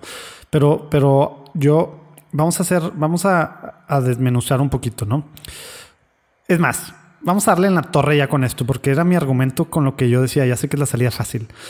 Eh, a mi amigo Alonso, no sé si estás escuchando, pero, pero bueno, yo, o sea, está el tema del libre albedrío, que yo creo que si vemos el libre albedrío, entonces podríamos decir, tú, tú dime si estás de acuerdo o no con cada punto, y luego llegamos al tema, al tema que no he tocado, que creo que yo que le en la torre todo. Libre albedrío. Por, si vemos tal cual libre albedrío, no. Dios no tiene a una persona para nosotros, sino nosotros decidimos quién va a ser nuestra persona y Dios como es, respeta esa decisión, sea para el lado que sea. Y, acuérdate que podemos decidir entre opciones buenas, siempre. O sea, no, no todo es, de repente pensamos libre albedrío, pensamos bien o mal, ¿verdad? Pero hay decisiones que se toman entre diferentes bienes o diferentes niveles de bienes, ¿verdad? Y sobre eso hay también mucha doctrina, ¿no? Uno. Y lo dos, el tema de, del discernimiento, ¿verdad? Pues es que el Señor te habla y pues en la oración y todo esto, y yo, y yo pues sí, pero, pero naturaleza caída, al final, discernimiento, o sea, cuando tú dices, yo estoy seguro que Dios me pidió esto, lo estás diciendo de una parte de, una, de tú como humano, de naturaleza caída, ¿verdad?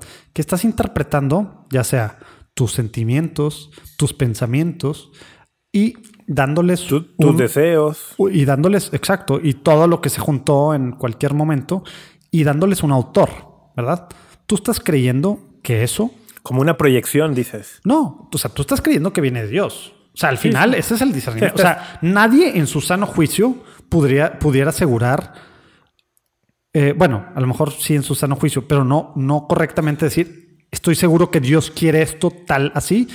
Yo, a lo mejor sí hay gente que se aventure eso. Sin una, sin una manifestación extraordinaria, te refieres, ¿no? Sin la ayuda de una manifestación, una revelación extraordinaria, no habría forma y aún habiendo una supuesta revelación extraordinaria, pues hay que con, con pincitas, ¿no? ¿Cómo sabes, cómo sabes que es verdaderamente una revelación? Y, no te la y no te la fumaste, etcétera, etcétera. no fuiste tú mismo, lo que sea, ¿no? Entonces, precisamente por eso el tema del discernimiento y sus diferentes etapas según el santo que veas, ¿verdad? O lo que nos enseña la misma iglesia, ¿verdad? Al final depende de nosotros y por eso el tema de formar la conciencia y nuestras decisiones, o sea, es tu decisión. Oye, hay otro ángulo, pero no sé si me salgo de tu línea de pensamiento. A ver, a ¿eh? ver, a ver. Pero es que hay un ángulo, esto de pensar que el matrimonio es una decisión mía y es responsabilidad mía y tal, es una, una, una visión muy moderna del matrimonio. ándale, exacto, muy moderna de, ni siquiera un siglo. ¿verdad? Me refiero moderna del modernismo. O sea, no, no de los últimos años, sino de la corriente modernista que es individualista y que exacerba el lugar del individuo casi casi sin contemplar la cuestión social. Sí, y además... el, entorno externo del cual pues, eres parte. Sí. ¿Y, por, ¿Y por qué digo esto? Porque pues, muchos matrimonios, incluso hoy en algunas otras sociedades, siguen siendo matrimonios arreglados. Yo, yo de hecho ya, ya decidí, ya me quedé con algunos amigos, así va a ser para mis hijos, son más felices. Se evitan- evitas que lleguen a los 40 sin, sin saber qué onda con la vida, ¿no? que no me escuche, que no me escuche mi esposa. El- pero eh, sí es un tema y por eso digo que a lo mejor es otro ángulo, pero en el tema de matrimonio, oye, por ejemplo, a ver, Bueno, la pero- Virgen María, ¿la Virgen María fue libre para casarse con San José? Bueno, San San José Jo- sí, San José sí, 100%. ¿Y ella? Ella no sé, pero San José se le propuso antes de, ¿verdad? Y luego... A ver, pero espera, ya que se que ella no, dijiste que ella no sabe. Espera, espera, ahí voy, ahí voy. Voy llegando al caminito. San José se le propuso y luego, cuando él estaba decidiendo, ya ves que hay, hay dos... ¿Cómo sabes eso de los apócrifos? No, no, no, pues que se le aparece el ángel, ¿verdad? Y por eso vuelve... Ah, no, pero ellos estaban casados. Bueno, Ya se había celebrado, las bodas ya se habían celebrado. No vivían juntos todavía porque así era el proceso judío, pero ya casados estaban, el compromiso ya existía. el rollo es que no había estado con ella, ¿verdad? Entonces Ajá. podía repudiarla, ¿verdad? A eso Sí, voy. sí. Entonces, él toma la decisión, ¿verdad? Obviamente influenciada por el ángel, ¿verdad? No, pero yo me voy a antes, de incluso antes, o sea, antes de, antes de ese momento, antes de que hubiera un compromiso, o sea. Ah, bueno, ahí es donde, O sea, si, ahí es donde si yo te preguntara, entra, Dios entra el- pensó, yo, yo te diría, ¿Dios pensó a San José para la Virgen y a la Virgen para San José o no? yo creo que Evi- Adán- evidentemente Adán- sí. Adán y Eva. Evidentemente sí. Adán y Eva. Evidentemente no había de otra, ¿verdad? Sí. Jo- Adán y Eva. José, José y- No sé si vuelva a verte después, no. Stop. José y María, yo creo que sí. O sea, por eso, Sí. por eso ella nació, pues nació, nació sin pecado original, etcétera, etcétera, ¿verdad? Y estamos hablando de el viejo Adán y del, de, de cómo nace el nuevo Adán. Es que eso es lo que se llama la predestinación positiva. En mi- eh, o sea, no solo aplica en este caso, aplica en otras cuestiones. Pero es que sí, sí puede haber casos en los que dices, claro, Dios creó a esta persona que, entre otras cosas, en su vida se va a casar Pero, por con esta ejemplo, otra. sobre todo Antiguo Testamento, que es donde vemos a muchos matrimonios o que el ángel le dice, tú ve y escoge acá, o al mismo. El libro de Tobías. ¿verdad? Bueno, Tobías. ¿Te acuerdas del libro de Tobías? que, que, que esta, ¿Cómo se llama la mujer? Sara. El siete maridos. Y se ven muertos todos, ¿no? ¿Qué onda? Y de pronto el ángel le dice, es que tú tienes más derecho a casarte con ella por las leyes estas judías de casarse Con de parentesco. hermano. Tú tienes más derecho que, que ninguno de los siete antes. El- ahí es un tema bien complicado. Casi, casi está medio dejando entrever. Por eso los otros se murieron. Ah, bueno, eso ya estoy interpretando yo de más. Sí, pero, pero, por ejemplo, o sea, si la prostituta, que yo no me acuerdo cómo se llama, Camerga, Mar, no sé cómo se llama. Pues Dios le da más o menos ahí, pero él va y la escoge, ¿verdad? Eh, Isaac y Rebeca. Podíamos seguir así, o sea, ellos escogieron, ¿verdad? Pero ahorita que sacaste eso me acordé de Mateo 22. ¿Te acuerdas de cuando llegan a hacerle la trampa a los saduceos a Jesús? Ajá. Sí, que le preguntan sobre en el cielo, ¿no? Y en el- una mujer se casó con siete hermanos. Sí. Está en Mateo 20. Está en- ah, yo me acuerdo del pasaje en Marcos. Bueno, es que a mí me gusta 2. la Bueno, está, es paralelo, es paralelo. Sí, pero Hay la, paralelo en Mateo y Marcos. la respuesta creo que de Marcos no es tan, tan clara. Y acá todavía es más rollo sobre el matrimonio, ¿no? Porque luego es de que es que Dios quería mi media naranja o mi, mi alma gemela, ¿verdad? Y para toda la eternidad. ¿Qué, qué dice? A ver, déjame lo abro mejor para no andar diciendo Sí, yo también voy a buscarlo. Porque yo me acuerdo el, yo me acuerdo el de Marcos, que les dice, están en un error por no conocer las escrituras ni el poder de Dios. No es un Dios de difuntos. Tú abre Ma- Marcos y yo abro Mateo 22, que ya no me acuerdo ni 22 qué. Pero ve, acá Mateo 22... Ah, chis, igual estaba diciendo mentiras. No me suena en Mateo 22. Acá está, Mateo 22, 29. Le preguntan primero todo, que si alguien muere sin tener hijos, su hermano se casará con la mujer de este, tal, que si la descendencia, ¿con quién va a estar en el cielo? ¿Por qué? Porque todos la tuvieron, dice. En la resurrección, pues, ¿con quién va a estar? Ahí va, voy a, a leer desde el 29. Dice, Jesús les respondió, estáis en un error por no entender las escrituras ni el poder de Dios. Pues en la resurrección ni ellos tomarán mujer, ni ellas marido, sino que serán como ángeles en el cielo. Es la misma respuesta en Marcos. Es, es literal lo mismo en Marcos. ¿Tal Sí, tal cual? cual. Exactamente igual. Sí. ¿Quién, quién se la pirateó? Marcos. mm, mm, es la teoría, la teoría, la teoría Q, la teoría marcana. Es, eso es bien debatido, ¿eh? Ya sé, Ah, me- eso es- es me- un tema increíble de- Oye, sí, luego hay que entrarle. ¿verdad? En, en los cuatro evangelios y cómo estuvo, cómo estuvo sobre todo en Déjame, estos. estu- Sobre todo en estos Déjame dos, estudiar un poquito. Déjame ir a estudiar un poquito en grad school sobre esos temas y ya hablamos más. Pero no, la respuesta en Marcos 12, eh, versículo, versículo de- a partir del 24, 24 y 25 es exactamente igual. Bueno, entonces com- com- complica todavía más las cosas, ¿verdad? De que, de que, pues esto es algo terrenal, ¿verdad? o sea, en el cielo no vas a estar casado, ¿verdad? Y pues sí, suena bien bonito pensar que te estás casando para toda la eternidad y demás y lo que tú quieras, pero, pero pues aquí está súper claro, ¿no? Cuando los muertos resuciten, no se casarán ni se entregarán. No, no va, no va. Sí, ahora eso no significa que no va a haber un vínculo especial o que no, vas a reconocer claro, a y la puede gente haber, que. Y puede haber mil filos teologadas que te puedas fumar. Sí, pero es muy claro lo que dijo Jesús. ¿ah? Ahora, y- bueno, y, y la iglesia lo ha reconocido siempre, por eso el vínculo matrimonial se rompe con la muerte de uno de los exacto, esposos. por eso te puedes volver a casar cuando, Por cuando eso eres es, viuda o viudo. por eso es hasta que la muerte los separa. O sea, uno de los dos muere y el vínculo se disuelve. No es un Exacto. vínculo que permanezca No- más allá de la muerte. Al menos el vínculo del sacramento matrimonial, exactamente. Exacto. el amor sí, bueno, el amor está allí, ¿no? Pero, No, claro. Oye, y, pero bueno. pero ¿cómo lo ligabas eso con, con el, con el tema de esto No, pues de me, me acordé con lo que tú hiciste de, de Tobías. Nomás me acordé con lo de Tobías. Ah. que- digo, Tobit, de Tobit que, que sacaste tú y que los siete y acá también eran siete. Por eso me acordé. Pero, Mm. pero lo que voy es que al final tiene que ver con este rollo y que Dios pensó en alguien. O sea, ni siquiera tienen claridad en estos rollos alguna gente que piensa eso. A ver, lo que yo quiero sacar ya para ir cerrando en esta parte, para irnos al quiz, para que no sea demasiadísimo largo, dos horas o no sé cuánto fue la vez pasada. ¿Cómo entra esta parte? Porque ya hablamos. Tema de libre albedrío, tema de discernimiento, eh, que somos de natura- naturaleza caída. Y no quiero entrar a temas ya calvinistas de predestinación, porque tú ya hablaste de la predestinación. Doble predestinación, ajá. Las Porque- calvinistas tienen doble predestinación y esa es la que la iglesia condena. Porque Ajá. tú hablaste de la positiva. Entonces no, no quiero entrar a ese Sí. tema y ya, ya sacaste un ejemplo donde aplica, etcétera.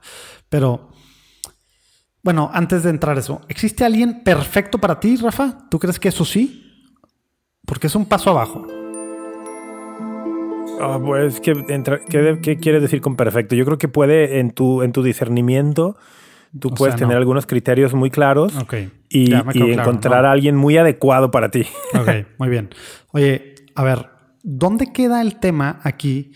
Que, que ya sé que es trampa, pero pues que Dios está fuera del tiempo. Ya le dan la torre a esto, ¿no? Pues, Porque, porque es lo que no, yo le decía. Yo lo porque decía sería Alonso. como, como pensar que Dios no, al, al estar fuera del tiempo, no puede intervenir en el no, tiempo. no, no en ese sentido, sino en el sentido, Dios ya sabe a quién decidiste tú. Por, la, por el libre albedrío que te dio y tal, tú tomaste la decisión y, y es Ah. como tú en cualquier momento que tienes 100 millones de decisiones de tomar, Ajá. de ir a la izquierda, de derecha, para acá, pararte aquí, chocar, todo, ¿verdad? Pues había mujeres que tú, tú fuiste tomando decisiones en base a tus criterios, en base a discernimiento, lo que tú quieras, también en base a tu carne, en base a tus, tus vicios, en base a tu naturaleza caída, en base a tus... Dímelo todo. a mí. Dímelo a mí. En base sí. a todo, o sea, en base a Con todo. base en todo, sí, sí. Entonces tú tomaste una decisión que pudiste haber tomado otras y demás, pero tomaste una decisión y al final de cuentas cada día es una decisión, ¿verdad? Ya casado. Y, y- y no hay garantía absoluta. Obviamente las gracias del matrimonio, el sacramento del matrimonio, pues Dios, Dios ahí pues hace muchas cosas para quien las quiere recibir y para quien no, ¿verdad? Como el ir a misa, Ajá. aunque no estés poniendo atención, también hay gracia, ¿verdad? Pero, pero no, me, no, no sé por qué estoy sacando eso. El tema es, al estar Dios fuera del tiempo, ya sabe tu decisión. Sí. Sí, sí. De alguna Sí, sí. forma... O es sea, debatido por algunos filósofos, pero sí. no, bueno, pero pues Dios está fuera del tiempo. Sí, Es filósofos. que hay filósofos pero- que debaten la teoría del... O sea, hay distintas teorías del tiempo y distintas teorías de lo que Dios conoce o no conoce con base en cosas así, pero ya es un tema bien... que yo no me meto porque tampoco lo entiendo. No, y aparte teólogo, según yo, o sea, es una cosa aparte, digo, es- Dios está fuera del tiempo, ¿no? Sí, eso Eh, sí. Entonces, en este sentido, eh, de que lo que precisamente como el nivel de libre albedrío que tiene, porque, porque es de las cosas que usamos los católicos, de los argumentos precisamente, en tema de por qué hay mal, por qué todo, y naturaleza caída, y libre albedrío, y tal, tal, tal, y las decisiones que tomamos, todo eso, no lo podemos nada más usar a conveniencia, ¿verdad? O sea, es, es- es para todos lados, ¿verdad? Para bien y para mal, cuando lo usamos para bien y cuando lo usamos para mal, ¿verdad? Pero Dios Eso no quiere decir que no te bendiga, eso no quiere decir No, que ya te fregaste si tomaste una decisión que a lo mejor, pues bueno, con tu estabas fregado, tenías ataduras espirituales, tenías ciertos rollos psicológicos, tal, tomaste una decisión, estás en un matrimonio válido y legítimo, ¿verdad? Sacramentalmente. Y además hay gracia, exacto. Exacto, válido y legítimo, hay gracia. El Señor, con esa decisión, va a ser lo mejor, ¿no? Eh, de alguna forma, Claro. ¿verdad? Eh, Con eso. Te da la bendición para que tú humanamente hagas lo mejor posible con eso, claro. pero, pero eso cómo juega, crees tú, en esto de que Dios tiene o no tiene para es que ti? creo, o- ¿sabes que Creo que puede ser una... Nos ha gustado mucho hablar en el pasado. Creo que puede ser una falsa dicotomía. Ándale. O sea, es... Hace mucho que no hablábamos de, de- de falsas dicotomías. Que, De hecho, que tengo vemos por allí- presentes en. A lo mejor para Un episodio futuro tengo por ahí un juego. No un quiz, pero un juego de falsas dicotomías. Cool, ya lo Pero- quiero jugar. Pero a lo mejor puede ser una falsa dicotomía. En el sentido que Ni una ni puede ser, puede ser ambas, ¿no? Pueden ser ambas. Sí, por eso. Puede ser Ni una que Dios, otra, las dos. que Dios dice, sí, mira, esta persona contigo, perfecto, pero te dejo libre. Oye, como, como de un mal que saca un bien, de un supuesto mal que saca bienes, o de, o de cualquier decisión pequeña que a lo mejor tenías otra opción buena y escogiste una no tan buena, pero resulta que fue mejor a la larga, o que cualquier cosa, como estas decisiones fuera de, precisamente porque el Señor está viendo todo fuera de. O sea, al final, pues ya venció, ya vio la historia de verdad. O sea, ya, ya, ve- ya venció, ¿verdad? Por un lado. ¿verdad? Que no se nos olvide eso, la esperanza y demás eh, para nosotros, ¿verdad? Pero, pero nuestra vida, ese tema también, para no caer en el extremo de que es que Dios me lo va a mandar, ah, entonces no hago nada, ¿verdad, Rafa? Eso, ese es el punto. Ese, es el, ese sería un grave error. Pensar que, y O no sea, solo aplicaría no- para el tema amor, no solo aplicaría para el tema amor, matrimonio. O sea, no estás aplicaría haciendo para- todo eso entonces. No, yo no, tú dices, estoy de brazos cruzados. Estoy jugando. No, no, no. No, no, no, para nada. Pero es que sí sería un error decir, oye, ¿por qué, ¿por qué no eliges una carrera para estudiar? Pues, pues si Dios quiere que estudie una carrera y pensó que yo voy a una carrera, pues me, me va a hacer que estudie esa carrera. Oye, pero no estás haciendo ni, ni, ni investigación, ni estás pidiendo informes en ninguna universidad, ni no estás haciendo nada, ¿no? Igual, oye, ¿por, ¿y por qué no trabajas? No, pues si Dios quiere que tenga trabajo, me va a mandar a trabajo. O sea, van a venir a buscarme aquí a la cama, en mi cuarto, en mi casa. Y no, no funciona así. No, es- efectivamente. Creo que sí es un error pensar que como Dios es todopoderoso y todo lo sabe y me quiere y quiere lo mejor para mí, pues que Él Ya no tengo que hacer nada. actuará, que Él actuará aunque yo no actúe. No, no. El catecismo dice que una, la altísima dignidad que nos ha dado eh, Dios a los humanos está, entre otras cosas, en hacernos agentes libres y que podemos incidir sobre nuestro destino. Es parte de esta dignidad que tenemos, ¿no? Entonces creo que sí faltamos a los dones que Dios nos ha dado cuando no los ejercemos en plenitud y parte de ejercerlos en plenitud es tomar decisiones y tomar decisiones trascendentes.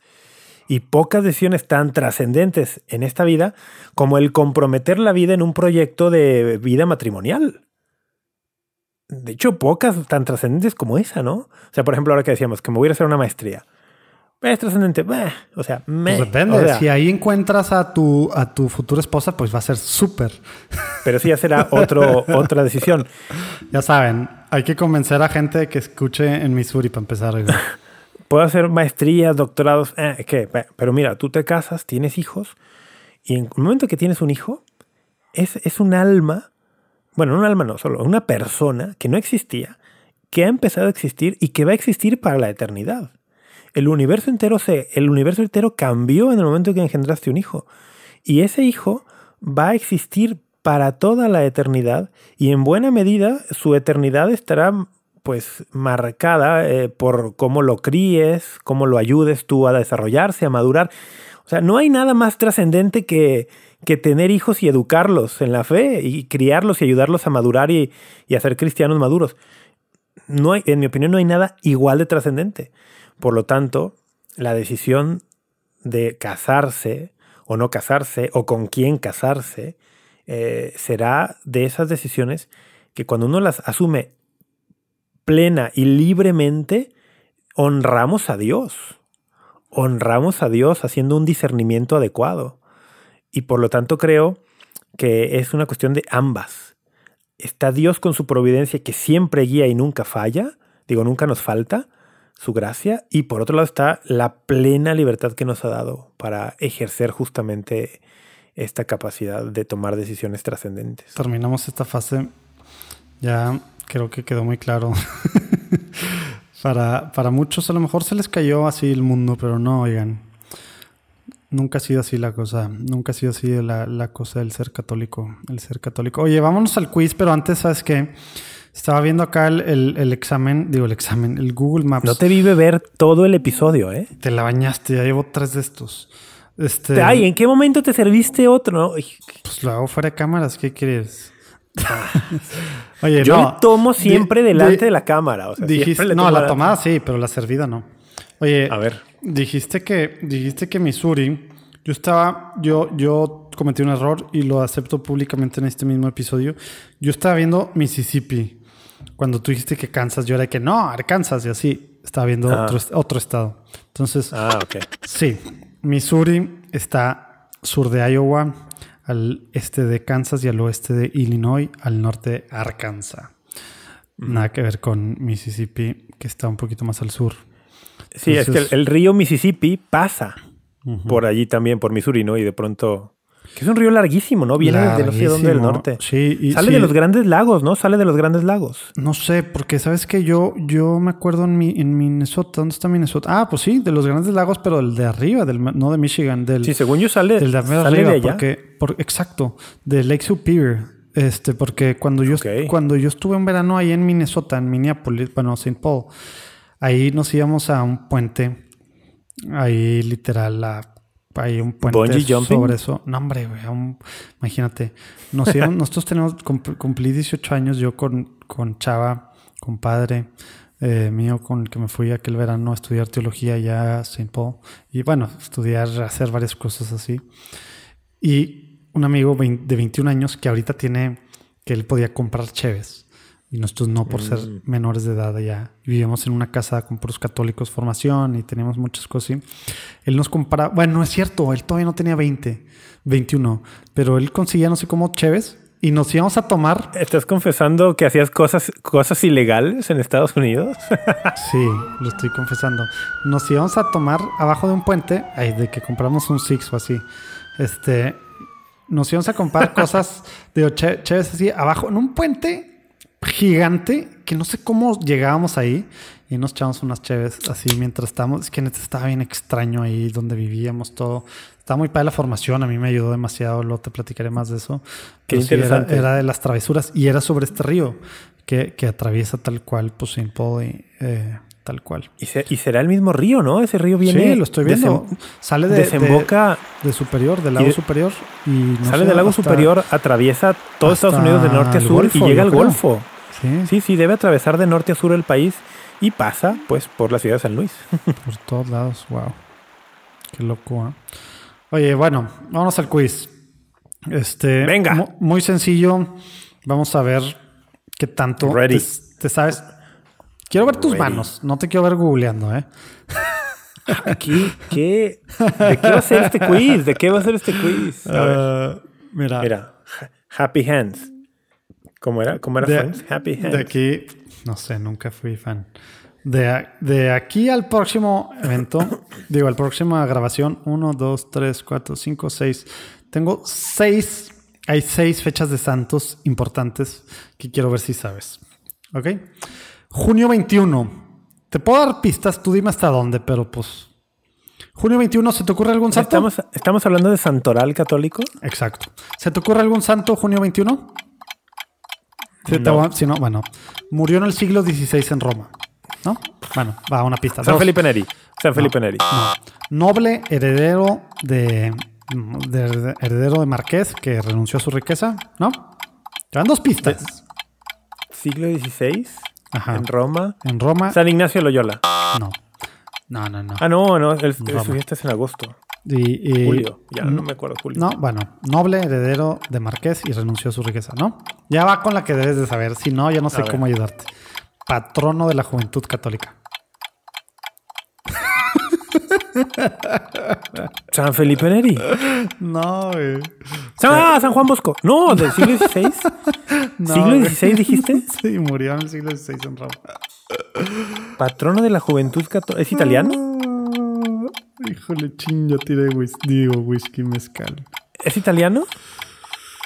Eh, es italiano. Estará italianizado su apellido. No sé, no, no creo que es italiano. Según yo es español. Patrono de la juventud católica. Ah, ah, espera. Espera. Puede ser porque recuerdo que en la JMJ de Madrid, El Papa Benedicto. No estás googleando, ¿verdad? No, no, mira, el Papa Benedicto había hecho doctor de la iglesia a San Juan de Ávila. Y, lo nombró uno de los patronos de la JMJ, pero no sé si tenga que ver, y no sé si sea del siglo XVI. A ver, No, bueno, no. No, ya, que no tengo idea. ¿Quién era? estuvo en la compañía de Jesús. ¿no? ¿San Francisco Javier? Te la bañaste. San Luis Gonzaga. Ah, ok. Vamos a, otro. Eh, Ignorancia terrible la mía. sí. Una mala. 22 de junio. Eh, no, No, sé, di- no sé cómo pregúntame por el 13. Pregúntame por el 13 de no, junio. pues ya, ya, ya pasó. Sí, sí. Nació en el siglo XV. En Milk. Street, Londres. Y si- siento que si te empiezo a dar más datos, vas a ver a la primera. Siglo XV en Londres. Es que cualquier otro dato ya va a ser súper fácil. Y, y Piensa, es que no, pues es que cual- estoy santo pensando, inglés. Estoy pensando en san- cualquier cosa. Santo inglés. Súper, san- pirata. Ah, no, espera, ¿qué día dijiste? ¿22? Sí. No, ese sí me lo sé. Ese sí, me lo sé. A ver, a ver. Santo Tomás Moro. Eh, bravo. Ay, qué bien.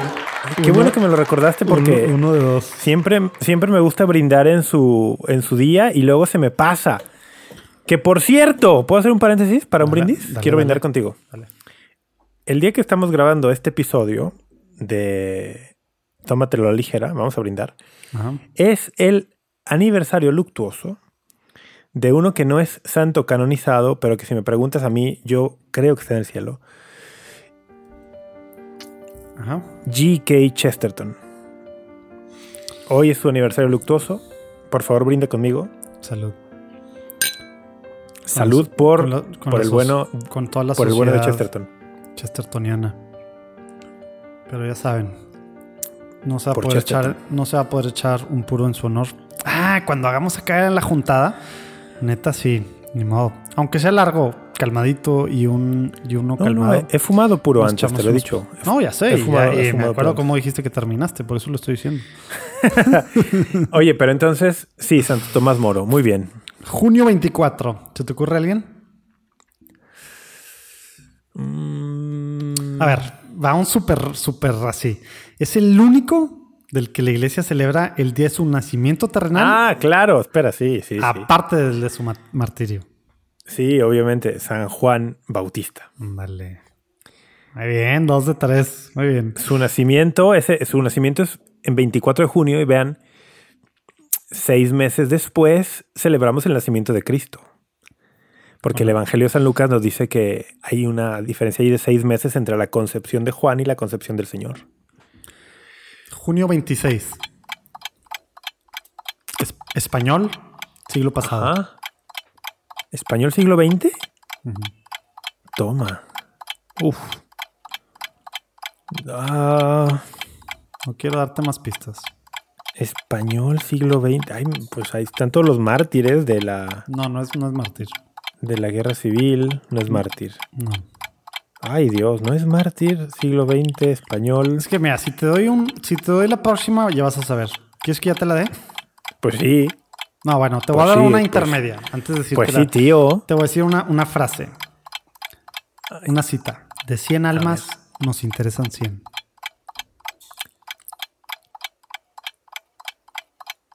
San José María. Eso, pues tú que estás en una, en una universidad de Opus. Te digo algo, te digo algo. Esas fechas, el, normalmente, si me hubieras, si hubiera sido al revés, que me dijeras, ¿cuándo es la fecha de San José María? Te decía luego, luego, 26 de junio. Santo Tomás Moro, 22 de junio. Pero el hecho de hacerlo al revés, decirme la fecha, como que me bloquea el proceso del o sea, recuerdo. te lo tienes macheteado a la antigüita y no lo piensas. No lo sé, no lo sé, pero son fechas que obviamente me las sé muy bien, claro, San José María Escriba. pero no sé, como que me, me genera un bloqueo escuchar primero la fecha. Pero bien, bien, a ver, San José María, claro. A ver, espérate, que aquí no sé por qué borré, borré la, borré el día. A ver, es el junio, déjame te digo, 27 de junio. Ahí te voy el tip. Es padre y doctor de la iglesia. Santo tanto en Oriente como en Occidente. Ok, debe ser de los, de los primeros siglos. Pues sí, 27 padre. de junio, 27 de junio. Es que quieres ver qué dijo Benedicto, ya es que se aventó una buena, pues muchos, muchas catequesis, pues 35 de hecho sobre padres. A ver. Dijo, incansable y firme testigo de Jesucristo, verbo de Dios encarnado. ya con eso ya supiste, ¿verdad? San Atanasio. Nel. Eh, fue proclamado doctor de la iglesia por León XIII. Está muy difícil. Testigo Eh, de Jesucristo. a Si ver. es doctor A ver, y es te- de Oriente y de Occidente, tiene que ser Atanasio. Te iba a decir, te iba a decir otro. Yo a esa ciudad llegué en barco. Ah, no, de esa ciudad yo me fui en barco. Es más, cuando vas en, cuando vas en, cuando vas en crucero a, eh, a, a tipo el Cairo. Ah, fresísima tú. O sea, claro, he ido en crucero al Cairo, sí. Bueno, cuando, cuando te cases, yo fui en mi luna de miel a Tierra Santa, así. Cuando te cases, te recomiendo. Llegas a ahí, a ese Ah, lugar. Y luego ya de ahí agarras un camión, bueno, una, algo así que te tienen que estar escoltando enfrente, adentro. así. Alejandría es la ciudad. Ándale, ándale, ándale. Pues Sí. Cirilo, San Cirilo de San Alejandría. Cirilo, San Cirilo. Muy bien, para cerrar antes de uno que tienes que saber también, junio 29. Ajá. Y neta no te quiero dar ningún tip porque está muy difícil. Es más, bueno, va un tip. Son dos santos. Que de repente se Ah, peleaban. ya. se- de repente se No, peleaban entre fíjate, ellos. Evidentemente me lo sé, pero el empezar con la fecha me lo bloquea. Ya sé, San Pedro y San Pablo. Ándale. Claro, es que- pero sí, qué curioso funciona mi, mi memoria, ¿eh? Si me dijeras, ¿cuándo es San Pedro y San Pablo? Inmediatamente te digo, junio 29. Ajá. Oye, esa fecha me encanta, Porque, que además la iglesia los celebra juntos. exacto. Celebramos su martirio juntos y, y son, las, son estas columnas de la iglesia impresionantes. Que, que muchos dirían que, bueno, muchos eh, dentro y fuera de la iglesia, para, fuera de la iglesia lo dicen en un tono diferente, pero pues que San Pablo fue el fundador de la, mm, del cristianismo y el, Sí, que, quien- y el que lo y el que expandió el cristianismo. Bueno, que en esa parte, claro que tienen razón, creo yo. Y hay quienes lo, lo dicen a mal diciendo que, que Pablo fue el que inventó la divinidad de Cristo, ¿no? Que, el Señor realmente, que Jesús era un hombre solamente, no, no tenía naturaleza divina, y que quien se inventó eso fue Pablo. Pero son, esas son puras mentiras. Oye, Entonces- el, ¿Por qué no lo dijiste cantado? porque esa noche yo no estaba ahí. ¿Cuántos habrán entendido? Oye, ¿sabes? Me encantó. Saludos, Jera, que el episodio pasado, no sé también, sacamos una referencia así cultural noventera de una rola y le puso, le puso un pedacito Jera. ¿Cuál era? Era, nada más acuérdate de distorsionarla, Ah, porque si no nos van a demandar por copyright. Claro que seca. ¿Ah, sí? Pregúntame, John, pregúntame. Oye, no, pero no, no, San, es broma. San- San Pedro y San Pablo, hablando de freses, hablando de ser clase mediero privilegiado, he tenido la bendición, porque así lo considero, de peregrinar tanto a la- al lugar de la tumba de San Pedro como a la de San Pablo, o sea, a las basílicas de San Pedro y San Pablo en Roma. Y, sí, para mí es una, es una bendición, ¿eh? Para mí ha sido de esos, de los puntos altos de mi vida A de mí poder es- estar allí. extramuros se me hace la más, la más, ¿cómo decirlo bonito? La más X. Arquitectónicamente y Sí. hablando de decoración, sí, yo creo que puede ser que sí, sí, estoy de acuerdo. Quería decirlo la más... la- No, sí, puede ser, No, no supe puede ser que sí. cómo decirlo. además recuerda que esa se incendió en el siglo XIX, si no me equivoco, y hubo que reconstruirla, o sea, Sí, Sí, sí. no le Hubo un, un incendio, un incendio muy, muy, muy devastador. Pero justo allí en, en San Pablo Extramuros, en el año Paulino, ¿te acuerdas que hubo un año Paulino hace como 10 años? En el año Paulino, un privilegio inmerecido, cuando la basílica ya estaba cerrada al público, uno de los monjes, eh, que en ese tiempo eran monjes benedictinos, había un monje mexicano allí que conocí, me que, era fan, permitió- que era fan tuyo, güey. pues no, pero sí tuvo que ver con un privilegio de María Visión, porque íbamos a grabar allí en la basílica unas cosas al día siguiente. Yo estaba ahí con él poniéndome de acuerdo para unos temas del día siguiente. Me dijo, acompáñame a cerrar. Se salió toda la gente, lo acompañé a No cerrar. manches. y cuando cerramos todo, em, me dice, ¿quieres rezar en, en la tumba de Pablo? O sea, No que manches. Estaba ahí abajo. Neta. Y entonces le dije, pues sí. Y entonces bajamos, abrió la, la- una, una puertecilla que había, un compartimento. Y entonces tú podías tocar con la mano como la... Pues sí, la lápida, no sé. O sea, lo más cerca que puede estar y que la gente no puede estar ahí normalmente, no puede tocar eso. No manches. y cuando estamos ahí y le abre, me dice, te voy a dejar aquí unos 15 minutos. No manches. Y se Wow. fue, ¿no? La basílica así a, a media luz, no había nadie. No, bueno, yo ahí lloraba y lloraba y lloraba y oraba, ¿no? lloraba y además oraba. Ha sido uno de esos momentos bien, bien, bien, Qué bien cool. importantes en mi vida. Entonces, San Pedro y San Pablo, ahí viene su fiesta, 29 de junio. Qué cool. Wow. Oye, y me acordaste de otra tumba que te voy a, ahora que vengas, te voy a dar un, un libro que me gustó mucho, que al final también está todo enramado así, de, de la curia y de todo lo bueno y lo malo, ¿verdad? Pero que se publicó hace un par de, no, hasta a lo mejor ya son tres años, que se llama The Fisherman's Tomb, Tomb de, don- de todo el proceso para encontrar la tumba de San Pedro. Que es toda una historia que estaría padrísimo hablar de eso en algún episodio. Que fue en el tiempo de, en el tiempo de Pío te XII, lo ¿no? lees. Pues empezó, ¿verdad? Ajá, empezó, empezó y... Pero Ah, oye, y está, no, está o sea, y haz de cuenta que detrás está un empresario de lana de Estados Unidos, el que apoya todo el proyecto, y luego este rollo, y luego lo encuentran y resulta que, que no era, y todo un rollo, y adentro un arqueólogo sacerdote que está opacando todo a la que sí. Hombre, historias así que parecen espías y de, de- así de misterio, de suspenso y tal. Y todo súper documentado, ¿verdad? Y no es una novela. O sea, es un. Es un está está Oye, sí. súper cool. Si quiero ese libro, si quiero ese libro. Está, está cool. Si quiero ese libro padre. y se me acaba de ocurrir una locura increíble. ¿Quieres que la diga? Bueno, si ¿Quieres es la misma, si, si es la misma que a mí se me ha ocurrido en otros momentos, mejor, mejor, bueno, es más, yo te voy a decir algo y tú me dices si, si es lo mismo. ¿Va? A ver. No sé si 2022, pero en algún momento peregrinación a Sí, peregrinación. eso. Sa- sabía que por ahí ibas. ¿Y qué Está- manera? oye, es- está- tenemos- Está, está como que digamos en las un millón de cosas que según yo Hay van que- a pasar no, en algún momento. ahorita estaba y dije, hay que hacer una peregrinación, no sé si de Tómatelo Ligera o de Juan Diego Network, Oye, que sea así como un happy hour extendido, pero en Tierra Santa y en Roma. y en Roma. Sí, Tierra Santa y Roma. Estaría... pero, pero así, happy hour extendido, ¿eh? Sí, sí, o sea, como un happy hour presencial extendido, peregrinación, Tierra Santa, Roma. Llorando, orando y tomando. Ándale. Y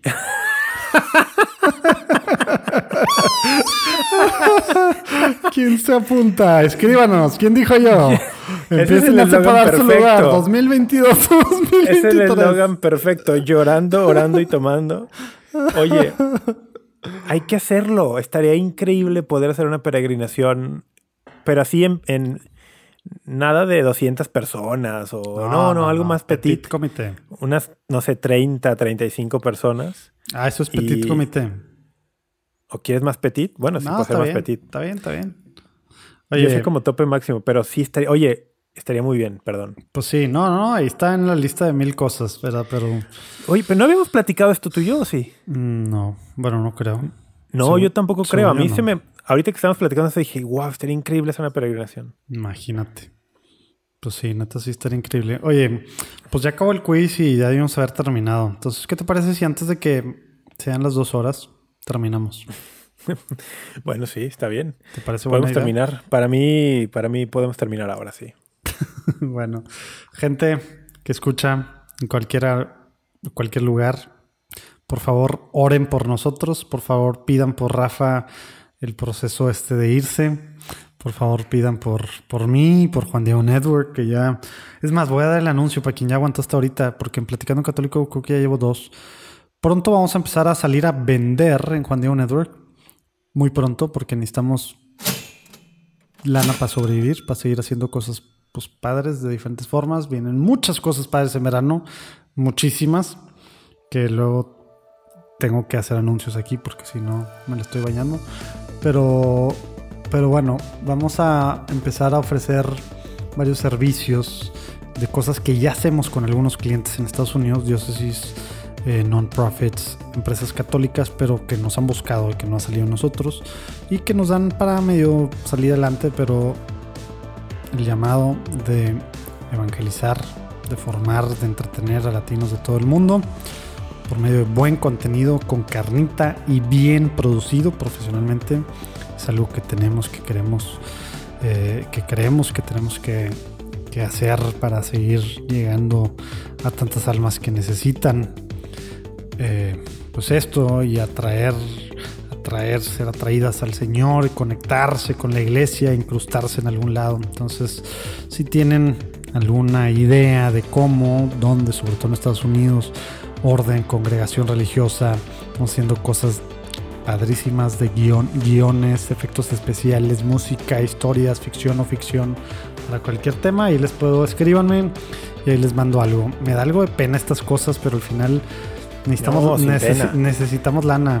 O sea, y por ejemplo- estamos haciendo cosas cool y podemos hacer las cosas que en vez de que contraten a alguien de- del mundo a que les produzca algo, que les haga guiones, que les, que les edite, que les ta, ta, tal, pues Lo puede hacer Juan Diego Network. nosotros podemos hacerlo. ¿va?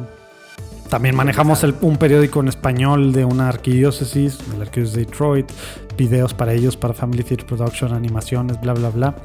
Entonces, pues bueno, escríbanme y yo les puedo platicar si acaso tienes a alguien, director de comunicaciones en alguna diócesis o, o algún ministerio hispano que sí tenga lana, que son los menos, ¿verdad? Pero a lo mejor el tuyo sí, sí, normalmente.